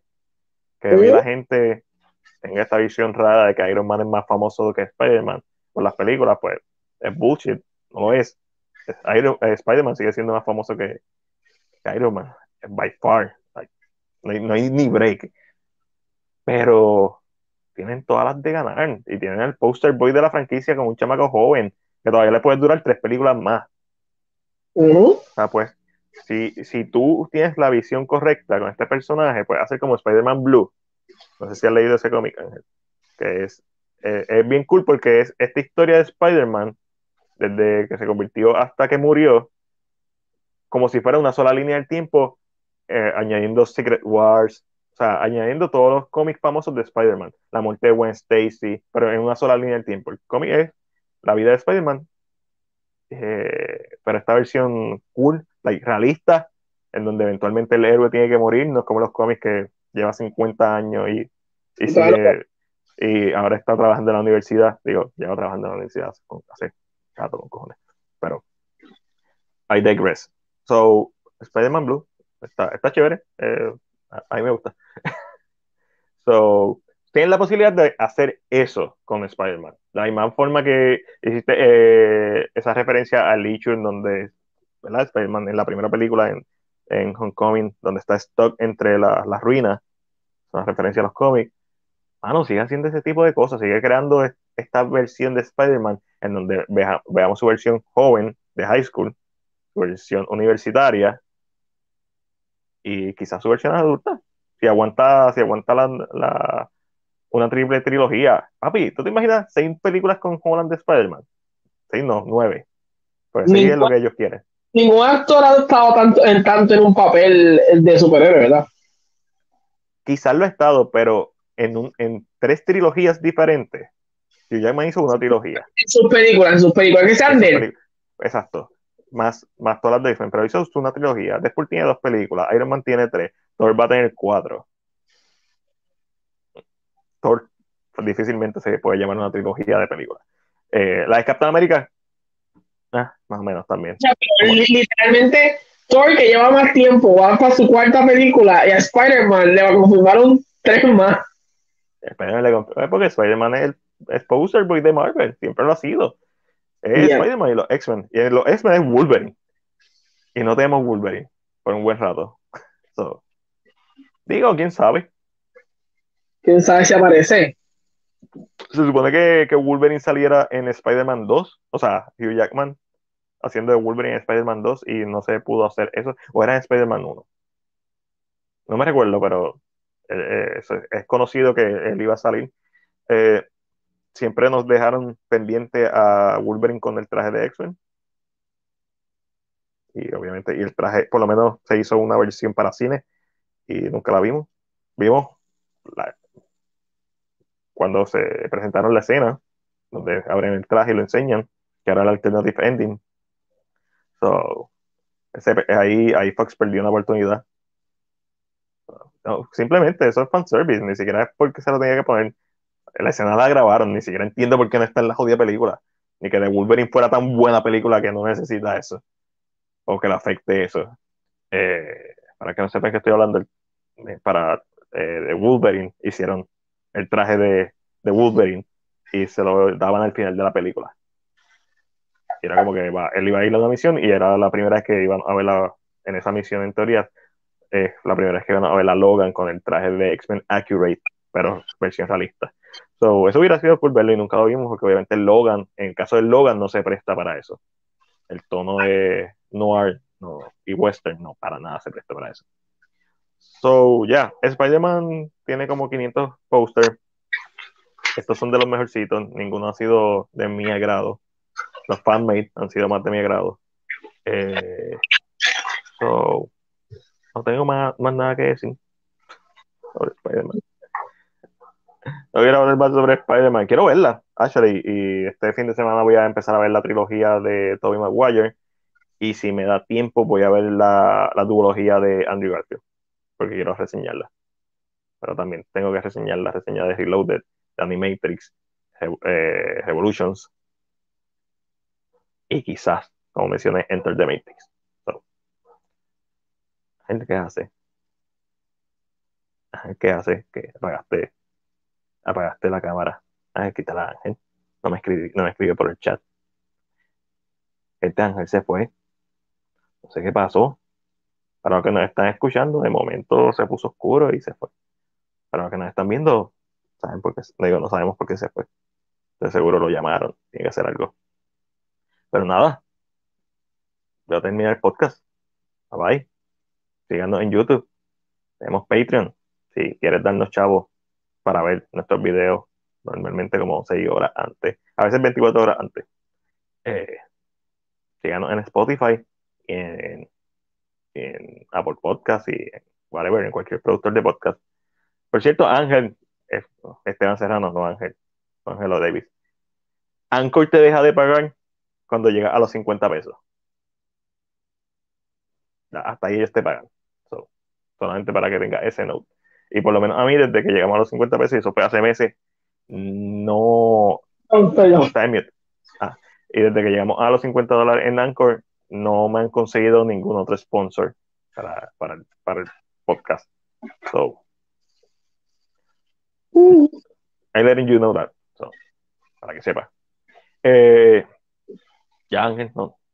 Ya estaba. Estoy ya. Oh, es que no pues hay no. Ya saben, no hay noticias. Este, um, ya saben, mi sección que llama con Ángelo bisemanalmente.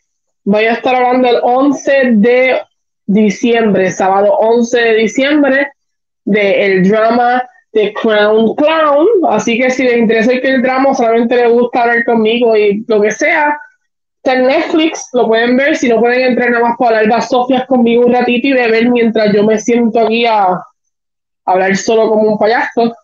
So, ya saben, eh, cuando veamos Spider-Man le contaremos otra cosita.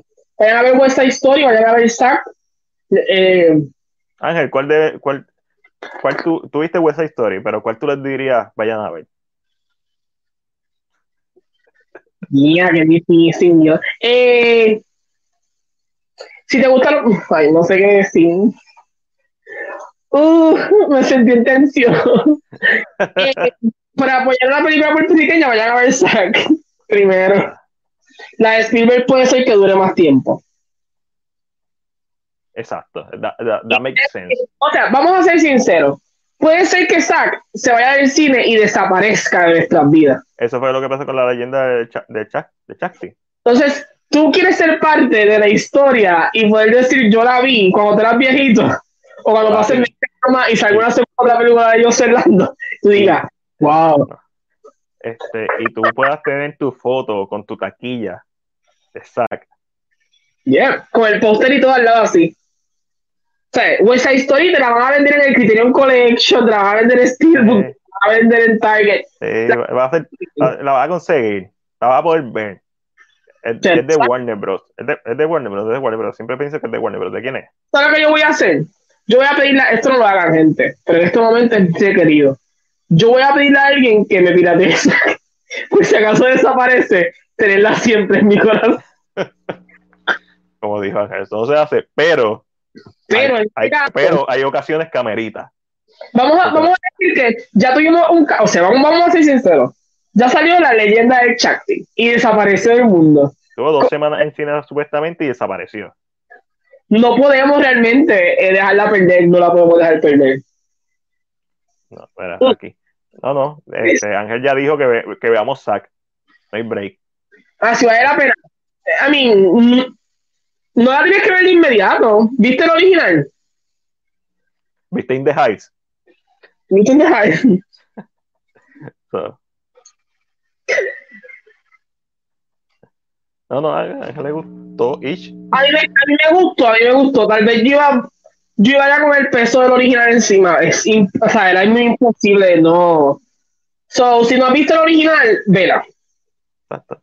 Y, haz una, y después ve la original y haz un análisis de que.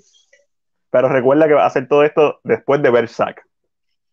Correcto, después de ver Zack, no antes. No antes. Porque Zack se puede ir esta próxima semana. Este próximo jueves puede ser que Zack ya no esté y la vas a perder. O esa historia va a estar la próxima semana. Y posiblemente la otra y la otra y la otra hasta enero. Eh, no sabemos. no sabemos si llega el fin de semana. yo me la estoy jugando diciendo que la voy a ver el fin de semana. Este, quiero ver Zack. honestamente quiero ver Zack. Es como esta curiosidad tan grande eh, de, de ver, porque tú podrías decir, eh, una película como Puerto Rican Halloween se puede convertir en una película de culto. Puerto Rican Halloween es tan mala que es mala, es tan mala que es peor, no es tan mala que es buena. No, su, su, no, tiene, no tiene valores de redención. Y alguien, eh, alguien aquí en Puerto Rico hizo una reseña, yo creo que la mejor reseña que se puede hacer de esa película después de que esta persona lo hizo, nadie más debería hacer una reseña de, de Puerto Rican Halloween. Quizás yo no, no, y, lo digo no porque pienso que yo voy a hacer una mejor reseña que la que hicieron, simplemente porque yo no deseo que ustedes pasen por eso. Eh, eh, así de sencillo. Pues, les, voy a, les voy a tirar el link en. A si sale. Halloween. Ángel Esteban nos dice: No he visto el original, vi en The Heights y yo salí molesto, no me gustó por cómo compacta diversas culturas en uno. Nada, realmente lo que dije a tirar con eso. West Story no es una película de latino. Sáquense eso de la cabeza. West Story no es una película que está hecha para comprender lo que somos nosotros como puertorriqueños. Que sí, que hay boricuas en la historia y que toca unos temas de Puerto Rico, yes, y pero no está hecha como, o sea, no es como que yo estoy muy, yo estoy muy seguro que si un boricua hubiera hecho esa historia fuera completamente distinta, fuera otro tono distinto. Fuera in the Heights. Exacto, the Heights. Este, so, no vayan con la mentalidad de que esto es una película que tiene que en, parte representarnos, que tiene que ser nuestra historia, que tiene que, o sea, que, que Spielberg que podía hacer eso, que Spielberg podía hacer una mejor película, que Spielberg podía hacer eh, una película que tal vez fuera una realidad de ambos mundos, y eso lo podía hacer. Pero no, esta película es una película que se hizo en el 61 y esto es una remasterización de esa película del 61, una película hecha por blancos, escrita por blancos, con música de blancos, eh, un musical de blanco. También así. Todo, así. Ahí tiene el link, no sé si salió, pero por lo menos en, Insta, en Twitch. Halloween Screen Antics Review. Sí, en Twitch, eh, en YouTube me sale que salió. En Facebook no sé. So, sí, es mejor. Eh, no, eh, Puerto Rico en Halloween está en YouTube la puedes ver de manera oficial en YouTube. Mi recomendación es que veas la crítica que acabo de decir, que es de la gente de Screen Antics. Eh, y así, no, no hay nada que hablar. Esta crítica en 13 minutos dice todo. Puerto Rico en Halloween es una película que es mala, punto. Like, ofensivamente mala. Eso es lo que yo, eso es lo que a mí me interesa ver de Zack. Si es que le están tirando la toalla, que no estoy diciendo que le están tirando la toalla, pero ver qué es las que hay, ver cuál es toda esta euforia con la película, de si es un, un big joke, como mencionaba Ángel ahorita, porque es en serio, hay que verla. Y simplemente poner nuestro two cents, porque hasta que no la veamos no podemos decir nada. lo que la gente ha dicho es que la película es, mala, ah, es mala. Que toma, él se toma el arte de él tan en serio que aunque sea mala, tú, tú, tú mismo dices, ok, no es como una o sea, no es que ya que es buena porque se toma en serio, pero sino que hay cosas que. Sí, hizo una película, hay que dársela. O sea, hizo una película, hizo dos, pero. Que él, eh, en las escenas de acción, que hay una escena de acción que, o sea, él se ve que da, él se ve que sabe. Pues me dijeron que es como un, long shot, o sea, como un, él sigue y se, se ve, se sigue ahí, me dijeron que, no sé, hay que verla. Me sorprende que, que superó las expectativas en esa escena. Yo he escuchado de todo, de eh, eh, coreografías son decentes y los efectos visuales, teniendo en cuenta el presupuesto de, un sándwich que tiene, pues son admirables y aceptables. Eh, que la historia era viciosa y que, y que las actuaciones son fatales y, el libreto está fatal. Eso es lo que he escuchado de la película. ¿Usted, que se ha hecho Star? I mean, yo he visto mil porquerías en YouTube. yo, yo, yo, me pasaba creando películas directo DVD en Blockbuster, so que pienso que es de Whatever. Es como que, mano, el tipo sacó los fondos para hacer la película. Hay que aprender de él. Si existe una película como Zack, cualquier persona que quiera hacer cine, y no me refiero de una manera negativa a Zack necesariamente, porque no la he visto, en base al trailer puedo decir de una manera negativa, pero si la persona tiene los cojones para hacer su película y exponerla al mundo, sabiendo que somos unos cabrones la mayoría de nosotros y que nos vamos a vacilar, y si a él no le importa y tú quieres hacer cine, porque a ti te debería importar, ya sea cortometraje, lo que deberíamos aprender de lo bueno quizás que de, esta persona, Joseph Landon, no de lo malo, de lo bueno. El hecho de que, cabrón, una película en el cine, no es que la película sea buena, no es que le vamos a aplaudir el esfuerzo hecho. Mira, el esfuerzo hecho se merece una estrellita. una película que tuvo screening, una película que tuvo premiere. Yo no puedo decir eso. Yo no tengo una película que tuvo un screening y premiere. Hell, that's law. Pero claro, eh, yo creo que una de las cosas que uno puede tomar de saque es que si la gente te dice que no, hazlo tú. Hazlo tú. ¿Tú quieres decir, tú quieres contarlo? Cuéntalo tú. Claro, vamos a ser sinceros. Él tiene que tener su par de chavos. En el aspecto de que pues, la Comisión de Puerto Rico entiendo que tú tienes que poner una parte de los chavos de la producción y ellos te ponen tal vez un 30%, 35, maybe, 40. No sé cómo funciona eso, pero algo así. Pero sé que eso, hay uno, y es como tú dices, dime la última película puertorriqueña que la gente ha, hablado tanto. Exacto. bueno o malo, a mí, a mí, me dijeron que, que se lo merecen. Y, y, y, Ángel, Ángel está hablando de esto y no, me recuerdo si fue en privado que lo estábamos discutiendo. Es como que es una pena que películas de calidad como La Última Gira no tengan esta exposición pero es que eso es cine. Es una pena, genuinamente una pena que no tenga esta exposición. Pero así no es que funciona el cine. No necesariamente lo que es bueno, la gente lo va a ver, lo va a ver, porque no, es un tema que le agrada. A la gente que le gusta el cine, ve todo tipo de cine y that's it. Y esos somos los que logramos ver estas películas. Si es que tenemos el tiempo, que también tenemos, ahora mismo, nosotros, todos los creadores de contenido, tenemos que, estamos, tenemos en contra el volumen ridículo de de cosas que salen para ver. Ángelo nada más con que drama con Ángelo se tiene que matar. lo tiene que hacer cada dos semanas y ir muriendo, porque ya, ya después, ¿cuánto tiempo lo hiciste semanalmente? Eh, lo hice el burnout, el burnout es real, como creador de contenido, eso pasa, o sea, uno quizás empieza fuertecito, pero después, después jode. Y, y nosotros, yo que veo películas, es como que ahora va a salir de Matrix. A ver, lo único imbécil que se le ocurre ahora hacer una, una, reseña de la trilogía de Matrix y una reseña por lo menos de la trilogía de Spider-Man a mí. Porque las quiero hacer. No sé si las voy a hacer. Pero las quiero hacer. Porque van a salir las jodidas dos películas ahora en, en Navidad. Eso, talento de barrio. Sí, pero, ¿sabes? Talento de barrio va por la misma línea de Fast and Furious. Que Talento de barrio ni siquiera tuvo el mismo eh, empuje que tuvo esta. Talento de barrio quizás va a ser más chavo y también cuando salió Talento del Barrio, el Internet no era como lo que hoy en día. O quizá hoy en día el, el of Mouse se siente más porque tenemos a críticos diciendo esto es una experiencia. Eso no me encanta, esa es la verdad que no me encanta. Yo que, a mí me gusta cuando alguien me dice, sí, tienes que verla porque es una experiencia, pero la película está mala con cojones.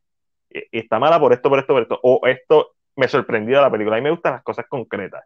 Eh, no, no me gustan. Y yo he pecado también de, de, hacer eso, de no decir las cosas concretas, pero trato de no hacerlo. la, ahora mismo la quiero ver por eso, porque el trailer, pues, todo el que vio el trailer sabe cómo se ve, sabe lo que pensó. Todos pensamos lo mismo, vamos a ver claro. Y no creo que pense diferente. Lo que sí puede pasar. Es que cuando nosotros vimos el trailer por primera vez, que yo creo que yo lo vi con Matiel, Mariel lo que me dijo bien claro fue, es el que malo cuando un artista no reconoce que no tiene el dinero suficiente para una visión tan grande. Claro. Yo scale down. Que hablamos, como que hablamos de eso y ahí se quedó. Sí. Y es verdad, mira, esto fue eh, Ángeles Cancerano, están hablando de, están escribiendo de perfumes de Gardenia, loco por verla también, y obviamente también quiero ver The Biggest Dream, pero es una pena, es, es es, una pena al nivel de, de la misma forma que una película puede ser ofensiva, el que estas películas, estas propuestas hechas, que son más serias, que, que saben lo que son y que tienen excelentes actuaciones y a pesar de su falta de recursos, cuentan una historia rounded y de manera eficiente, más que una pena, una tragedia que no tengan la exposición que una película como Zack por el vacilón va a tener. Eso no es culpa de Zack, eh, hasta cierto punto es culpa de nosotros, no solamente de nosotros como críticos, y no me refiero a ti, Ángel, porque yo sé que tú este, creo que la cubriste, si mal no recuerdo. Culpa mía como crítico, culpa mía como fanático del cine. También. y, fuck, pues, y, este año ha sido un buen año para las películas de Puerto Rico o desarrolladas en Puerto Rico, The Biggest Dream, eh, el perfume de Gardenias, eh, la última gira, eh, este, siento que, me falta algo. El cuartito. Ah, Rémora, de Steve Fond. también salió otra propuesta más thriller action. O sea, está siendo un excelente año. Hemos tenido una variedad bien chévere, desde algo un poquito más serio, como Perfumes de Gardenia, hasta algo, un biopic-ish, pseudo biopic o de fantasía, como Última Gira, eh, un documental de Screen. Es Isaac. Isaac es su propia categoría. So, ha sido un buen año para el cine de Puerto Rico. No estoy contando las posibles tres películas, 400 películas que ha hecho el Molusco este, este año. Eh, which también counts, pero no estoy contando porque son tantas. Sé que, que Transport tiró al revés y en los festivales ahora empezó. So, ha sido un buen año. Eh, es una culpa compartida, en realidad todos hemos caído en la culpa en no apoyar las propuestas de cine puertorriqueño. Y bueno, y tenemos que hacer el, el, mayor esfuerzo posible por hacerlo. Yo vi la última gira y le hice la reseña, es como que eso es lo más que yo puedo hacer con la última gira, hablar de la película, dejarle saber a la gente que a mí me gustó. Eso es lo más que todos, todos nosotros podemos hacer con el cine puertorriqueño. De la misma forma, si no nos gusta, decirlo, porque no me gusta. Y, y lo más contento que yo estoy de la última gira fue el guion, un guion bien trabajado. Lo, lo contrario del Perfecto Anfitrión una película con potencial de ser mucho mejor, con una premisa que hemos visto mil veces, pero con potencial porque sigue siendo un thriller, whatever, podía ser mejor. Y el guion la dejó caer bien cabrón. Este, la vida de los reyes. Ah. Pero esa es dominicana, que tiene Molusco y tiene a, a esta nena. Y más dominicana, porque ustedes saben, Caribbean Cinema tiene un, una, una, casa de producción, eh, que fue la misma gente que se trajo el Perfecto Anfitrión, que ya sabemos, me imagino que ahí se están yendo todos los fondos del cine de Puerto Rico, en las producciones de Caribbean Cinema. Eh, Imagino porque no lo sé, ni me interesa saberlo. Hay una gran probabilidad. Pero la probabilidad es grande porque la mafia es real. Yo creo que el primer paso de ser honesto con las propuestas y que los creadores acepten las críticas constructivas, that's it. I agree 100% no se, no, no lo se puede decir mejor. Eh, nosotros no damos críticas porque es una película puertorriqueña. Yo te doy una crítica porque yo voy a hacer dinero. A, mí me gusta mucho no ver las películas puertorriqueñas pagadas de mi bolsillo. Uno, porque si voy a las premieres no me dan, no tengo. Es como que, eh, eh y no es lo mismo. A veces voy, claro, pero una película como saca, a mí me invitaron al screening. No podía ir a las 12. Los fucking screenings siempre son a las 12. Yo trabajo. Pongan los screenings los fines de semana, no, sé. Pero verdad que lo ponen los lunes normalmente a las 12 porque el cine está vacío, es más fácil coordinar eso. I understand, yo no puedo ir. Eh, y aunque hubiera podido ir, no iba a ir. Yo quiero ver SAC pagada de mi bolsillo. Para yo poder, uno, tener la taquilla, tener la prueba, tener la foto. Y dos, para decir, yo te estoy criticando a ti como una película que yo pagué por lo mismo que yo voy a pagar por ver otra película como Cop Show. Nadie está hablando de esa película, excelente película, mis favoritos del año, con Gerard Butler y Frank Grillo. Totalmente desapercibida, porque no está en streaming service ni nada. Y de la. Eh, ah, el mejor ejemplo, de las Duel. De las Duel. Una mega producción, una película medieval épica. Una producción grande. Que esa fue la crítica que hizo Billy Scott la película se ha, ido, se ha caído, la película se perdió, literalmente se perdió y coquí. Hoy la gente no ve ese tipo de cine. Esto, una película como de las Tules, una película que quizás coge prestigio a largo plazo cuando Ridley Scott se muera, cuando salga el Criterion Collection, si es que sale, cuando, ¿sabes? Como estas películas que se vuelven famosas después de que salieron de cine. Eso puede pasar con The Last Duel. The Last Duel es una excelente película, una de las mejores del año, por lo menos está en el top 20 de las que yo he visto. Claro, todavía me faltan ver las duras del año. las, de temporada no he visto Spencer, quiero ver Spencer. Eso, pero, pero si yo te digo, si yo pago lo mismo por, por ir a ver Zack, que pago lo mismo por ir a ver en una sala regular cualquier otra película, pues esa es la vara que yo voy a usar para, para criticarla. Claro, uno tiene que tener en cuenta el presupuesto de un filme cuando está haciendo una crítica. Pero también tengo que tener en, cuenta la, la sobreambición. Lo que estamos, lo que hablamos cuando vimos el trailer. Es como que cool, pero no tiene los chavos para hacer, para hacer lo que quiere hacer. So, se siente, especialmente la parte que es como egipcia del trailer, antes de que él salga en el espacio con la cara de, de whatever. Eh, antes de eso, no se ven mal para un filme de YouTube, no se ven mal para algo amateur. Pero tú sabes que me gustaría, y es que es bien difícil porque la propuesta se tiene que presentar y tiene que gustar, bla, bla, eh, tú sabes que Disney, lo que es Disney Plus para nosotros, existe Star Plus, que es la versión, es el Hulu este internacional. Correcto. Eh, Star Plus, una casa productora española, eh, por algún libreto apareció, por algún lugar apareció el libreto, y el libreto trata sobre las Mirabal. Yo no sé si tú sabes quiénes son las Mirabal. Las hermanas El de nombre solamente. Las hermanas eh, algo que me suena, algo que no, sin contexto. Las hermanas Mirabal son las famosas hermanas que el día de la violencia contra la mujer en Santo Domingo, Trujillo, Leonidas Trujillo las mató. Okay. Que era el presidente de Santo Domingo. Eh, y es esta producción que ellos están haciendo la serie de eso. O sea, me gustaría que ah, yo entiendo que una producción puertorriqueña yes, hay un honor en la producción puertorriqueña, pero yo siento que hay muchas historias de Puerto Rico que se deben ah, de hacia afuera y que se graben no se tienen que grabar. Mira, aquí se, aquí es una película de Toño Bicicleta eh, con este hombre, con Lolo Bond. este, entonces, cuando yo vi esta noticia, pues lógicamente la noticia salió, bla, bla, La noticia, básicamente, la serie trata de esta muchacha española que va a Santo Domingo conoce a las Mirabal en Santo Domingo. Y es una ficción dentro de la realidad. Exacto, no tiene que ser. Eh, la última gira es ficción. Si tú, te, si tú ves que, que yo no sé si, de verdad, que esto, esto, esto, pues yo puedo estar equivocándome lo que puedo decir ahora. No sé si es que estos escritores puertorriqueños quieren que todo se quede aquí y, y tal vez no las propuestas no las tiran más allá, no se las venden a otros estudios de otros países, porque lógicamente aquí pues sí, lo puedes hacer.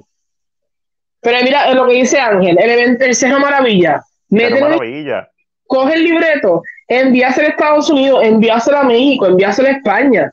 ¿Quién sabe si ellos dicen, mira, vamos a hacer la historia de este periodista español que va a Puerto Rico a cubrir el Cerro Maravilla? Correcto y no sé si tiene que ver con que los libretos o no salen de aquí o, quieren que la producción sea toda aquí porque le da mucho más orgullo. De verdad que no sé, porque las historias en Puerto Rico existen. Mira, se puede hacer una historia del incendio del Dupont Plaza. Yo siempre he dicho que hay eso, una historia que se puede hacer. Quizás no la puedes hacer con dinero de aquí, pero puedes escribir la historia y mandársela ya. Entonces, esa es mi gran pregunta. ¿Los escritores de aquí no están dispuestos a vender sus historias más allá o no lo han intentado? Porque quien está produciéndola en parte es Star, o sea, es Disney. O a lo mejor lo ha intentado, porque yo también sé de gente que ha intentado y, no ha logrado nada, pero no, no sé si es que no han encontrado la historia. Yo pienso que hay una, una oportunidad perdida en la cultura puertorriqueña en hacer filme de género. Porque filme de género, específicamente horror, el horror suele ser barato. Y lo sabes hacer. El horror es pura atmósfera. Tiene que estar bien escrito. Tiene que, y tiene que tener buenos efectos prácticos. That's it. Obviamente, buenas actuaciones, todo lo que uno espera de una película decente, que se vea bien, bla, bla, bla, pero tiene que estar bien escrito. Y ese, ese va a ser el gran problema de Puerto Rico, y no de todas las producciones, sino de, para salir de, del estigma de que en Puerto Rico no se hace buen cine, en Puerto Rico se hace excelente cine. Lo que que no se apoya al excelente cine. Pero eh, eh, Ángel, pero esa es mi pregunta. Si tú sabes que aquí no te van a dar el dinero, entre el país. Sí, claro. No, y no es que lo haga suyo, pero entonces que se es como y use este ejemplo porque es lo más reciente que tengo en la cabeza. Están contando una historia de Santo Domingo, porque es una historia de Santo Domingo, pero contada a través de un lens o un lente de una española que viaja a Santo Domingo y las conoce, porque lógicamente la producción es española, no vas a, tampoco España va a decir mover el chavo es algo que es mío por completo. Eh, so, sí, y, y, para mí la situación es que aquí hay varias historias que se pueden contar bastante bien. Aquí el Cerro Maravilla, eh, a la gente le encanta el crimen. los documentales en Netflix explotados. El Cerro Maravilla. Toño Bicicleta. bicicleta. Eh, la, historia, la historia de. De Lidia cuando mató al marido. Tú, exacto, a, a, a Vigoró, padre. Lo que pasa es que. Es historia de una actriz sin decir el nombre. Y a, mí aquí hay, demasi aquí, aquí hay demasiado contenido, aquí demasiada historia para que el sol de hoy todavía estemos estancados contando historias que... si no me equivoco, en el señorial hubo una masacre en el edificio donde estaba el subway antes, el quiz no antes. Y fue que eh, la mujer de esta, de esta persona mandó a matar a su marido y los tipos se endrogaron y fueron a matarlo, la mataron a ella porque estaba en la oficina, mataron a la secretaria y mataron a, a, la persona que iba a matar. Y eso es un caso que se estudia en Puerto Rico por la gente que, estudia crímenes de Puerto Rico, está aprendiendo. Aquí hay historia. Puedes hacer una película de horror donde te metes en el, en el, en el Normandy. Y, te metes un, y, te haces un, un, de esto, un fan footage. Mano, eh, eh, yo, como, como algunos de ustedes saben, algunos no, yo estoy escribiendo eh, un cortometraje basado en la leyenda del Hacho. lo estoy convirtiendo en un slasher ish. Ángel ha leído borradores. sigue contestándole a Ángel un momento, a un ratito ahí. So, aquí hay historias, o sea, aquí hay historias, nada más en horror. Yo te puedo decir, top of my head, más de cinco. El vampiro de Moca. Eh, la, casa Mustang, el Hacho, el Chupacabra, pero el Chupacabra y el Vampiro de Moca básicamente son la misma mierda. Este, eh, el Pozo de la Encantada, ya dije cinco. Eh, este, podemos hablar también la garita del diablo, la garita del diablo, que todo el mundo sabe que eso es falso, pero se puede hacer una versión horror-ish, o puede hacer una versión dramática, puede hacer lo que te dé la gana, puede hacer una versión de romance, la garita del diablo, al final del día eso fue lo que pasó. Este, puede hacer los cabezudos, qué cosa más horrible que los jodidos cabezudos y los vejigantes. También estoy desarrollando una historia, un slasher de vejigantes. El, slasher villano va a ser un vejigante. Eh, aquí, o sea, yo no sé, no sé, no, eh, hay falta de presupuesto, eso lo sabemos. So, como no hay presupuesto, vamos a ver la historia del cine, teniendo todos los recursos que tenemos hoy en día y hay que buscar la forma de, de hacer otra, cosa, ir a otro ángulo. Y hay gente que lo está haciendo. Hay gente que lo está haciendo. No, no me malinterpreten. Ahora mismo tenemos a, el corillo de Java Plus, que, está trayendo, está haciendo algo diferente con el cine. Está trayendo un espacio en donde se pueden suscribir en Java Plus y hay una selección curada de cine puertorriqueño que, mano, si Java Plus pega, biografía. Añadir de todo. Sí, aquí, de todo. Mira, mira, aquí dice esto, voy ahora. Eh, aquí lo que hacen es coproducciones y eso a través de Film Fonds, Central y programas de cine que se dan en talleres por lo que he visto. Eh, muchos de esos proyectos tienen que tener un funding o tener una preproducción más desarrollada y sólidas para buscar y entrar en programas de cine. Por lo tanto, por eso es que entro, por eso es que yo, ¿tú te crees que, por eso es que hay que entrar entonces en la narrativa de que hay que habíamos que ver quién escribe el libreto, de dónde sale el libreto de, de, lo que conté. Pero la historia es una historia de Santo Domingo. Eso. Se, le vendió la idea a un español y el español le gustó tanto que una compañía productora de España presente el proyecto ya diciendo yo voy a dar esto chavo, tú pones lo demás. E, es, eso es lo que yo digo. Yo sé que esto tampoco es crema de coco, que esto es... Ah, no, tampoco es que... No, yo estoy diciendo y nosotros lo podemos hacer. Nosotros no, si lo, si lo queremos hacer, no te, la persona que lo haga se tiene que joder para hacerlo. Pero el que lo haga y lo pegue, se va a estar. De las mariposas. Ahora, este... aquí, eh, aquí tuvimos a la gente de eh, Cubo te va a comer son historias de Puerto Rico originales de horror. Eso se presta. se hace, se saca la licencia para hacer una adaptación de, de esa historia. Hay historias duras dentro de esa novela, son, es una antología. Hay otra antología que no es hecha en Puerto Rico, pero eh, es de historias noir. Y se llama Puerto Rico Noir porque depende del país, pues se llama España Noir, Miami Noir, whatever. Ustedes entienden. Y hay historias desarrolladas en Puerto Rico duras, igual otra antología, que, que tienen el potencial.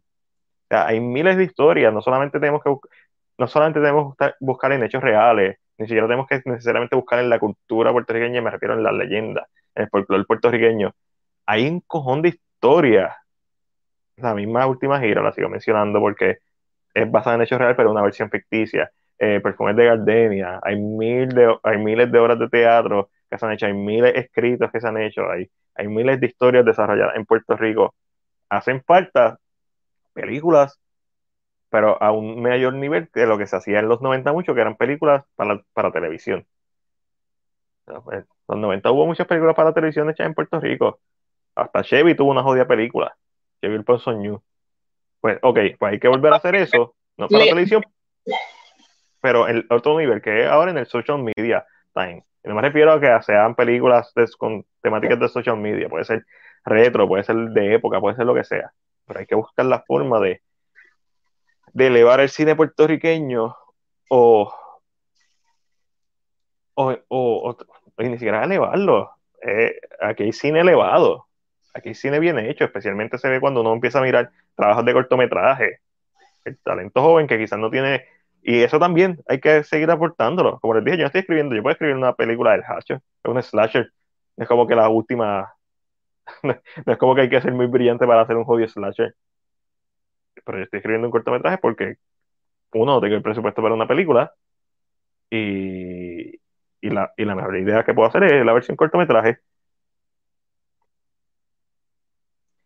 Sí, que es como... un montón. Y no, no estoy diciendo que eran buenas, porque, se mucho. porque Asesina es lo más cercano a una película de culto que tenemos, ahora mismo, hasta que salió Zack, pero se hacían un montón de películas puertorriqueñas de cine. Este, el, el vampiro del Eladio, el Eladio del vampiro, algo así que se llamaba la película. Todavía estoy pensando en eso desde que lo dije ahorita.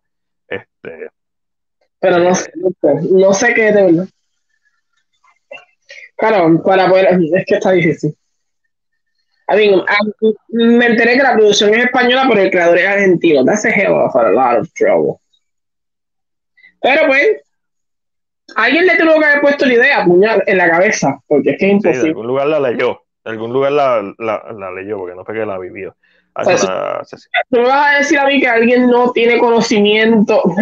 no, no, no. Y yo. No escribe. La accesibilidad a las producciones, necesito tener un récord de qué ha salido. ¿Eso es correcto? Eso es correcto. O sea, y no lo hay. So, por, por eso que me gusta Java Plus, porque tiene también contenido que no es de Puerto Rico, que es de Latinoamérica, pero es un contenido curado. Me refiero a que ellos no piensan ser un Netflix, ellos no quieren cantidad, ellos quieren calidad. Y quizás van a tener 50 películas. Yo, yo, yo entré a Java Plus. Y sé que está empezando, sé que está empezando. Eh,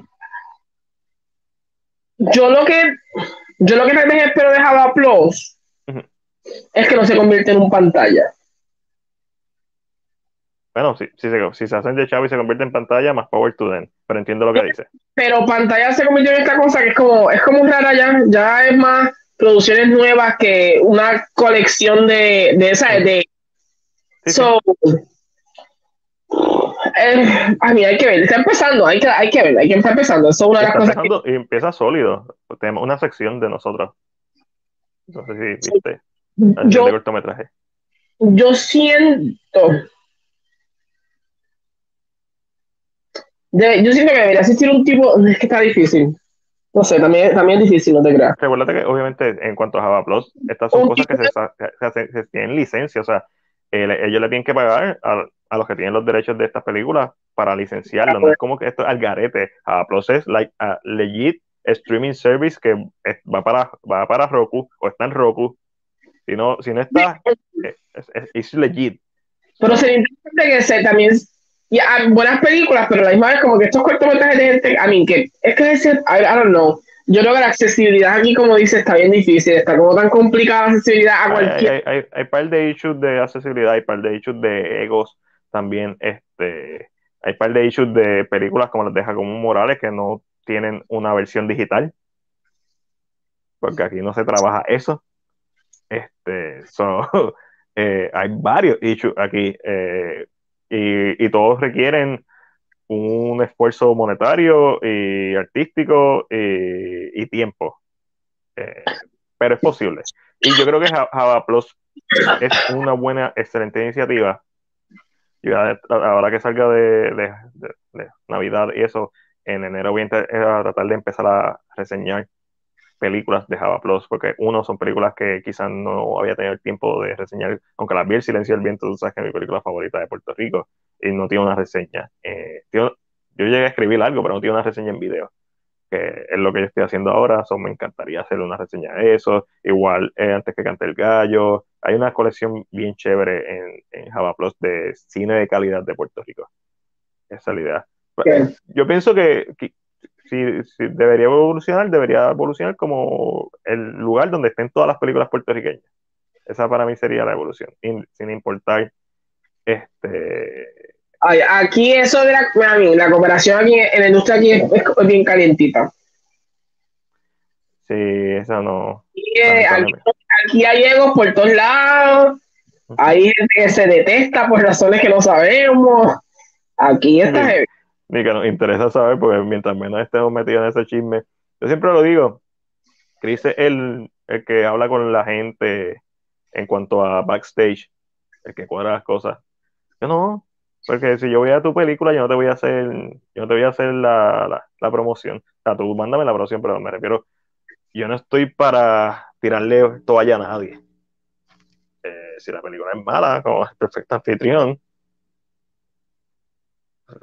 pues yo voy a decir que es mala, y voy a decir porque no me gustó, y voy a decir cómo, cómo me, los primeros tres, cuatro minutos me emocioné porque había posibilidades de que fuera algo bueno, y la película hizo,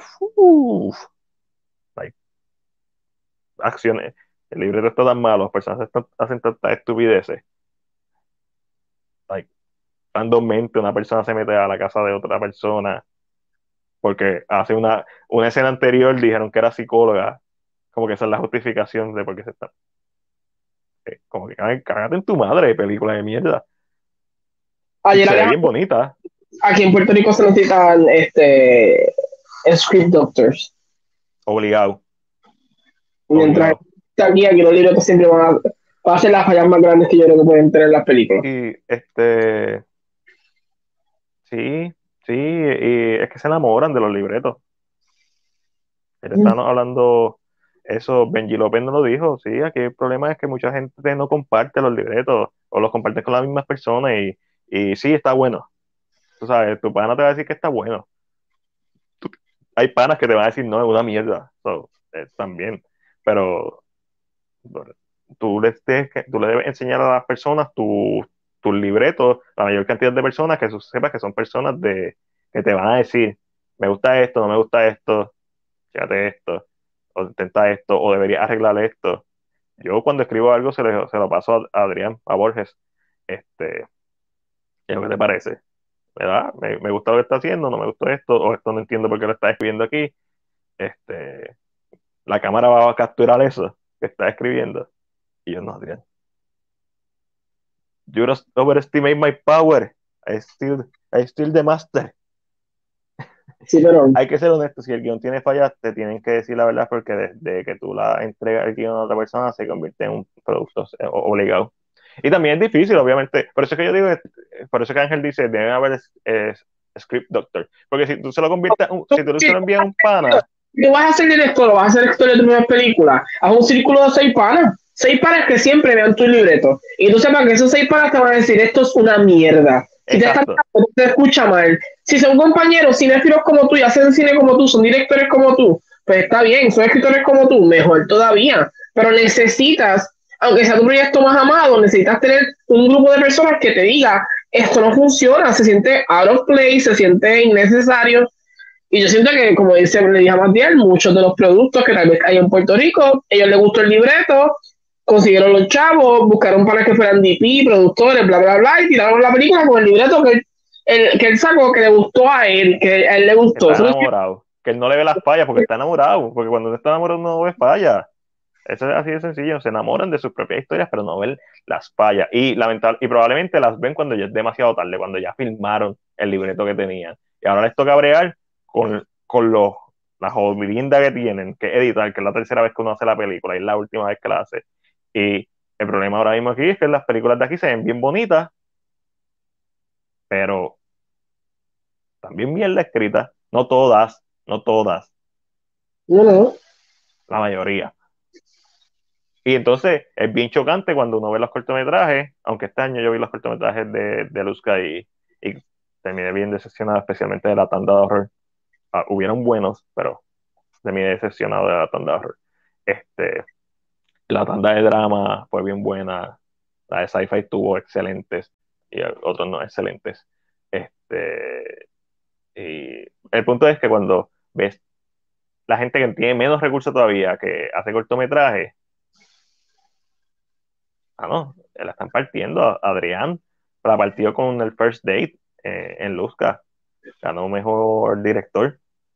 Este, y, y también estuvo por el Heritage Film Fest, que es el de Nueva York, de, de cine de, aquí, de New York, en Puerto Rico. Y también la partió allá, con el cuerpo de mamá, que es tremendo cortometraje, este, casi medio, casi medio. Eh, allá afuera tienes servicios de script coverage, pero aquí no hay. Ah, no, eh, no, eh, no solamente que no hay, porque, ok, vamos a hacer nosotros tres ahora mismo que estamos aquí escribiendo, escribiendo Ángel y nosotros aquí hablando. vamos a decir que nosotros tres decidimos hacerlo. Hay que ver si, si nos pagan, hay que ver qué tan buenos somos, hay que ver si funciona. Porque, ok, y lo deberíamos hacer, y me refiero literalmente, deberíamos hacerlo, porque, ah, un corillo, decir, vamos a hacer screen, esto, estos son nuestros servicios, esto, eh, estas son nuestras pagas, y, y, y, ponemos el huevo en el picador a que la mierda que escribiste, nosotros la vamos a arreglar. Si es que un buen si es que una buena idea alrededor de eso. Darnos crédito y darnos chavos. Así. Este, pero si eso no funciona. Pues, otra gente lo tiene que hacer. Porque, ¿Y por qué lo menciono así randommente? Porque cuando sale la SBRS, que es la que da los ratings de videojuegos, igual que la MPAA, que es la que da los ratings de películas, pero la de los videojuegos sale porque cuando sale Mortal Kombat y cuando sale eh, este otro juego, eh, Night Trap, que es un juego de Sega CD, que era como una película interactiva en los 90, so weird. So, la violencia de estos juegos, pues, se formó toda esta polémica y los políticos se metieron y básicamente le dijeron a la industria de los videojuegos, si ustedes no crean estos ratings, este, estamos hablando de Script Doctor, pero esto va a hacer sentido, si no crea, eh, si no crea una forma de dejarle saber a la gente si es para niños, si es para adolescentes, si tiene violencia, nos vamos a meter nosotros y lo vamos a controlar. ¿Y qué hizo la industria de los videojuegos? Un carajo. Tres pendejos crearon la SBRS y ellos se autodenominaron la jodienda. Y pues como los de los videojuegos no querían bregar con la política, porque nadie quiere bregar con la política, con los políticos metiendo las manos huercos para robarse los chavos. Pues, ok, aceptaron que ellos fueran. ¿Por qué nosotros no podemos hacer una versión de eso? en donde somos script doctors. Eh, aquí, y, sí, aquí tiene que haber gente que trabaje en eso. Papi, no. Papi, no. Y, y obviamente con nuestro background. ¿Será que no deja chavo? ¿Será que los directores no están dispuestos a pagar para que alguien vea su libreto? ¿O será que... Quizás quizá no tienen los chavos, pero aquí definitivamente tienen que invertir en, en, en script doctors. Tienen que invertir en alguien que te dé una opinión objetiva de qué tan bueno qué tan malo estuvieron, de donde tiene oportunidad de mejorar, teniendo en cuenta el presupuesto que tiene, en donde hay problemas rítmicos, en donde hay problemas narrativos, en donde hay problemas de personaje, eh, en donde hay problemas de arcos de historia. Aquí se necesitan malamente eso, y no son todos, siempre hay alguien, uno que otro que destaca. La comisión tiene que eh, ponerse las pilas bien duro Este, pero yo creo que eso. La comisión está completamente bañada de políticos. Eso es Eso tiene que ser completamente aparte. A, la comisión. Así hasta no lo oye. Sí, exacto. Eso, eso ah, tiene que salir de nosotros, básicamente. Tiene que salir de gente que quizás las personas confíen, ¿sabes? Porque, o sea, otro, otro de los problemas, por los egos, hay mucha desconfianza porque es como todo, hay muchos bandidos, bla, bla, bla, bla. Entonces, esta gente siempre trabaja con el mismo corillo, por ende, siempre van a recibir la, la misma, o sea, el mismo feedback. Escribiste, no, eso está cabrón. Me imagino que así, está cabrón, dale, vamos a hacerlo, porque siempre el mismo corillo, y pues, si ganan, si genera dinero, si genera empleo, pues es su estilo, es su forma de vida y están por lo menos haciendo cine, pues cool. Pero nosotros estamos hablando de elevar la calidad del cine en Puerto Rico, que otros son otros 20 pesos. Porque claramente, Zack, y todo esto gracias a Zack, eh, nosotros hemos hablado muchísimas veces de, sobre el cine puertorriqueño y las fallas en los libretos, pero hoy estamos hablando gracias a Zack. Zack demuestra que no es necesariamente por falta de dinero, no necesariamente, no necesariamente tienes que hacer una buena película para que salga en el cine. Tienes que tener los recursos para que salga en el cine. So, la, la, ¿Qué pasó? Puso son aldea. Papi, sí. Son aldeas, sí. Bien duro. Eh, hay que, y, y, y si bien nosotros no podemos unir esas aldeas, esa no es nuestro trabajo tampoco, sí podemos ser un punto medio en donde no necesariamente ellos se unan, pero cada, todas ellas vayan para encontrarse ahí y, tratar de mejorar. Pues, eh, no estamos, me estoy cogiendo nosotros de ejemplo para no coger a nadie más, pero quizás nosotros lo hacemos y es un asco. quizás no servimos para eso.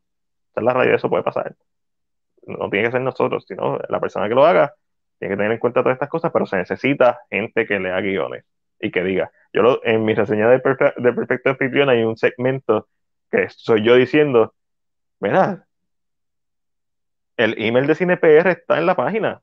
Si necesitas que yo lea tu guion, yo lo hago y te doy mi feedback. Cobro caro, pero te aseguro que va a terminar con un mejor producto. Y todo una broma de mi parte, actually, pero es una broma basada en la frustración de esta película que tenía el potencial de ser mejor y su libreto es tan torpe que la caga. Cuando todo lo demás alrededor de esta película funciona. Buenas actuaciones, excelente elenco, cinematografía bien adecuada. Eh, y esta película falla en su libreto. Y si tu blueprint no es sólido, como House of Cards, o como Jenga, cuando te sacan, tú sabes, la parte de abajo, si no tienes una base sólida, te caes. Eso es lo que pasa aquí. En la mayoría de las veces. No con sac, sac es la base. Tú sac es la base, mi gente. No se cae. simplemente no se levanta. No sé, quiero verla, voy a verla. Vamos así, vamos a hacer cine PR conversatorio, vamos a traer cineasta. No, eso yo, yo lo sacaría, no de cine PR. Ah, bueno, eh, conversatorio sí. Eh, los hemos hecho. Este, mismo Ángel también lo ha hecho, ¿verdad? Este, cuando estaba con Luis, mi combate de Vibranio. Eh, pero lo hemos hecho, hemos traído diferentes cineastas y diferentes gente que, hace medios. Como... Y todos juntos a la misma vez. Ay, yo papi, no, se está apretado. Este... Ay, uf, uf, se calentó esta cosa. Pero sería cool hacer un, un round table estilo Hollywood Reporter, de, de cineastas que hayan tirado cosas de Puerto Rico. Pero aquí volvemos a lo mismo. No, no sé si están los egos, no sé si los egos los permitan. No, que, hay un par de cineastas que, son, que han tenido sus cosas que dirían que sí, sin problema. Ah, no, obligado. O sea, y más la gente que ha estado aquí. Y, yo, yo, traería tres old school, o tres que llevan más tiempo, y tres novel cineastas. Quisiera ver cómo se enfrentan tres y tres. Obviamente, Jacobo Morales sería como que el go-to. Scorsese. ¿Alguien sabe cómo considera a su mujer? Eh, para que tú. Eso se escuchó también. Porque a mí una vez me dijeron, no sé, hace mucho me lo dijo alguien, no sé ni quién fue. a mí me dijeron, si tú quieres conseguir a Jacobo, no es a través de él, es a través de su esposa. Muy bien. Siempre me dijeron, si tú quieres conseguir a Jacobo, primero eh, habla con la esposa y si ella dice que sí, Jacobo lo hace. So, So, Eh. antes de buscar a la esposa de Jacobo primero, para después traerlo. Pero claro, sería bien interesante como tres novel cineastas y tres que son ya un poquito más de experiencia, que tienen más tiempo, a ver cómo sería esta conversación. Uno sería el moderator, porque uno está ahí para preguntar unas preguntas básicas y stand it out. Sí, una, un Adrián Borges de la nueva escuela, un Jacobo Morales de la vieja escuela, eso sería súper interesante. Ángel, Ángel Esteban nos escribe, pero que es radio, ah, esos son chismes de, tú sabes, estilo high school. Sé yo, alguien dijo que dijo esto, a lo mejor lo dijeron y le llegó al oído a la otra persona y no lo debió decir porque ese es el problema, que aquí todo el mundo está tirando y cuando yo todo el mundo No está haciendo esto, una hipérbole. Tal vez este, este director se molestó por algo, gritó de momento molesto, eh, y este lo tomó personal, y entonces ya no le quiere hablar porque me gritó, porque... Y que bien, y aquí en Puerto Rico la gente se lleva las cosas a veces muy a pecho, I don't know. Obligado, So, obligado. pero vamos a trabajar eso. Ustedes díganme quién es que yo me, yo me encargo de escribirle. ¿Qué vamos a trabajar? ¿Script Doctor o, o Round Table? Script Doctor eso es, es muy complicado. Yo, yo puedo manejarte Roundtable. Sí, no, yo prefiero Script Doctor. A mí me gusta leer guiones. Sí, sí, pero hay que, hay que estar dispuesto. O sea, en este de sentarlos a ellos en una conversación que es un solo día, un script doctor, que ser No, pero no es un solo día, pero es una producción chévere. Hay que tener un local, hay que tener. Claro. hay- son, un montón de tiros de cámara, ya sea con un dolly de estos circulares. Eric conoce cámaras, so- solamente es saber qué necesitamos con esas cámaras y movernos a base de eso. Ah, Es más, yo hablo con un estudiante y yo así. Es más, mi jefe es productor. Mm, oh, Ah, ah. Y nosotros en el canal 6. Como- Yo también, Ángel. Estoy, yo estoy dispuesto a Script Doctoring obligado. O sea, y, y nosotros como críticos de cine, o como simplemente como fanáticos de cine, que pensamos más allá, o sea, que tratamos de go deep, que leemos guiones eh, de películas, ya sean hechas o no, que, que no se hicieron. Yo creo que nosotros seríamos un excelente recurso, digo, bueno, también estoy incluyendo a Ángelo, eh, en simplemente darle un feedback a un módico precio. Porque esa es otra cosa, aquí todo lo quieren regalado.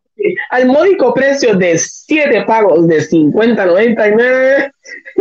No, eso simplemente eh, o sea, se hacen tarifas si quieres que lea tu guion con, y te, con notas, obviamente, que es lo mínimo que me imagino que uno espera. Eh, lo que vienen, vendrían haciendo los productores cuando reciben los guiones, que ponen notas. Eh, un precio, si quieres que haga algún tipo de alteración, otro precio, o sea, y mientras más y, y mientras más tú vayas alterando, pues obviamente ya incluyen créditos, eh, porque tampoco es que no vas a recibir créditos. Hay que buscar. Hay que definir y investigar este, el trabajo y el length del trabajo de un script doctor. Te puedo pagar con cero, eso no. Zero pay. No. Aquí, aquí eso, eso sea más difícil, sea más difícil. Eh, Pero eh, es más Aquí- difícil, pero aquí- como te dije, no somos nosotros, pero el que lo haga y lo pegue, se va a saltar. ¿Por qué no lo hacemos nosotros? Y, no- y me refiero a nosotros, a toda la gente que está escuchando, la- está viendo, bla, bla. ¿Por qué, nosotros, por qué- por qué esperamos a que alguien haga algo que nosotros sabemos que se necesita? Probablemente porque no tenemos el tiempo, porque eh, no tenemos la paciencia, porque no tenemos los recursos económicos, pero No solo-. No tenemos la si es que la paciencia de bregar con. Yo sea, tengo la paciencia, yo tengo la paciencia porque yo escribo, escrito guiones. diferente. O sea, Ah. no la paciencia de leer, la paciencia humana que tienes que tener tú cuando te encuentres con este director que es un hijo de la gran.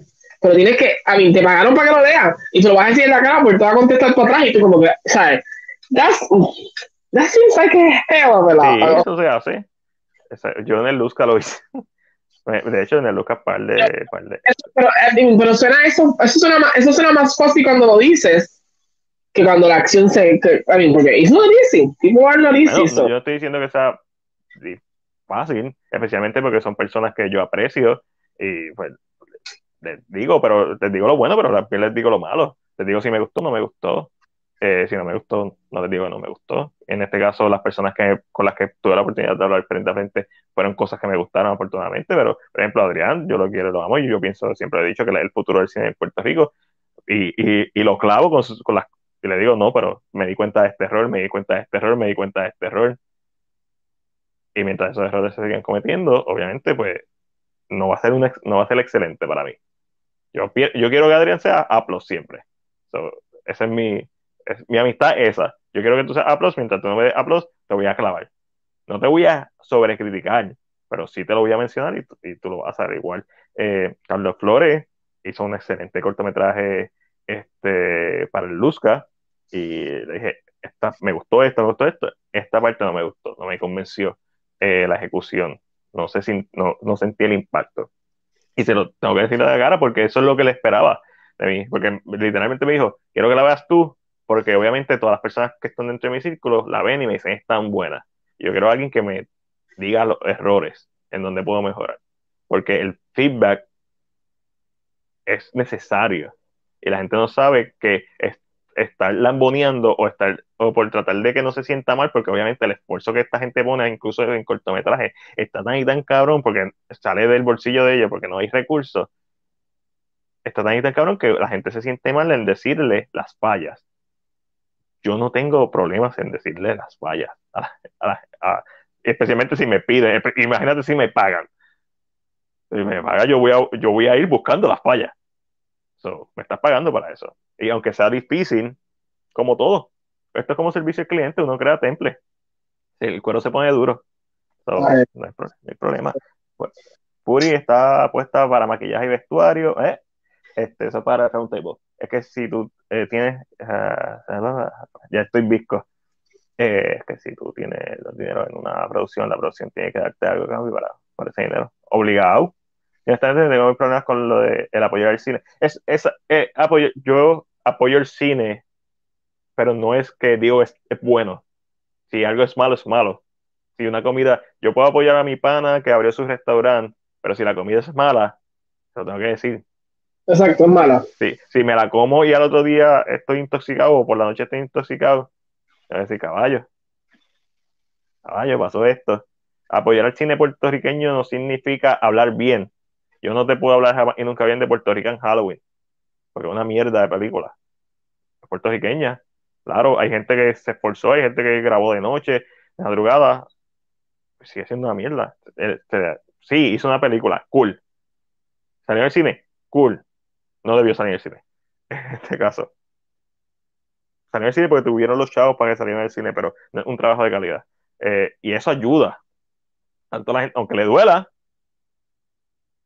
aunque duela, pues tampoco, esto es como Birdman.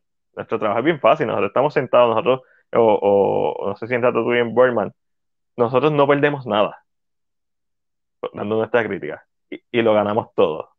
Nosotros estamos cómodos, nosotros estamos en un punto en donde, ¿qué va a pasar? Que el director no, el director nos critique la crítica, claro, o que el guionista o que el actor nos critique la puede pasar. Porque este, porque ellos están atados emocionalmente a ese proyecto y te están cuando te critican algo que, que tú quieres, pues obviamente duele. Pero a largo plazo, son, las críticas lo que ayudan es o, el propósito de hacer críticas, y cuando digo críticas no son negativas ni positivas, son críticas. Eh, es decir, lo que me gustó y lo que no me gustó, eso puede ayudar a, a, próximo proyecto. Por ejemplo, a Alfred Hitchcock, si no me equivoco, en Psycho, correcto, en Psycho, cuando hizo Psycho Fresh Hitchcock, alguien la vio, un doctor, y le dijo, la película está cabrona, pero cuando el personaje de la mujer se muere en la ducha, que hacen incluso en los ojos, cuando la persona muere, los ojos se dilatan. Y eso lo hubieran logrado conseguir simplemente echándole una, estas gotitas de ojos. Cuando él hace The Bird, un par de años después, cuando una persona muere, le, le echó la gotita y se ve el ojo, ¿verdad? Dilatándose. ¿Son una crítica? La película, el clásico de 1960 Psycho, pierde legitimidad porque no hace, la popularidad se expande. A nosotros no nos importa, pero, porque sigue siendo Psycho, pero Fue una crítica. Y después la ejecutó. Eh, para eso son las críticas. Para mejor. Ahora vámonos. Tengo hambre.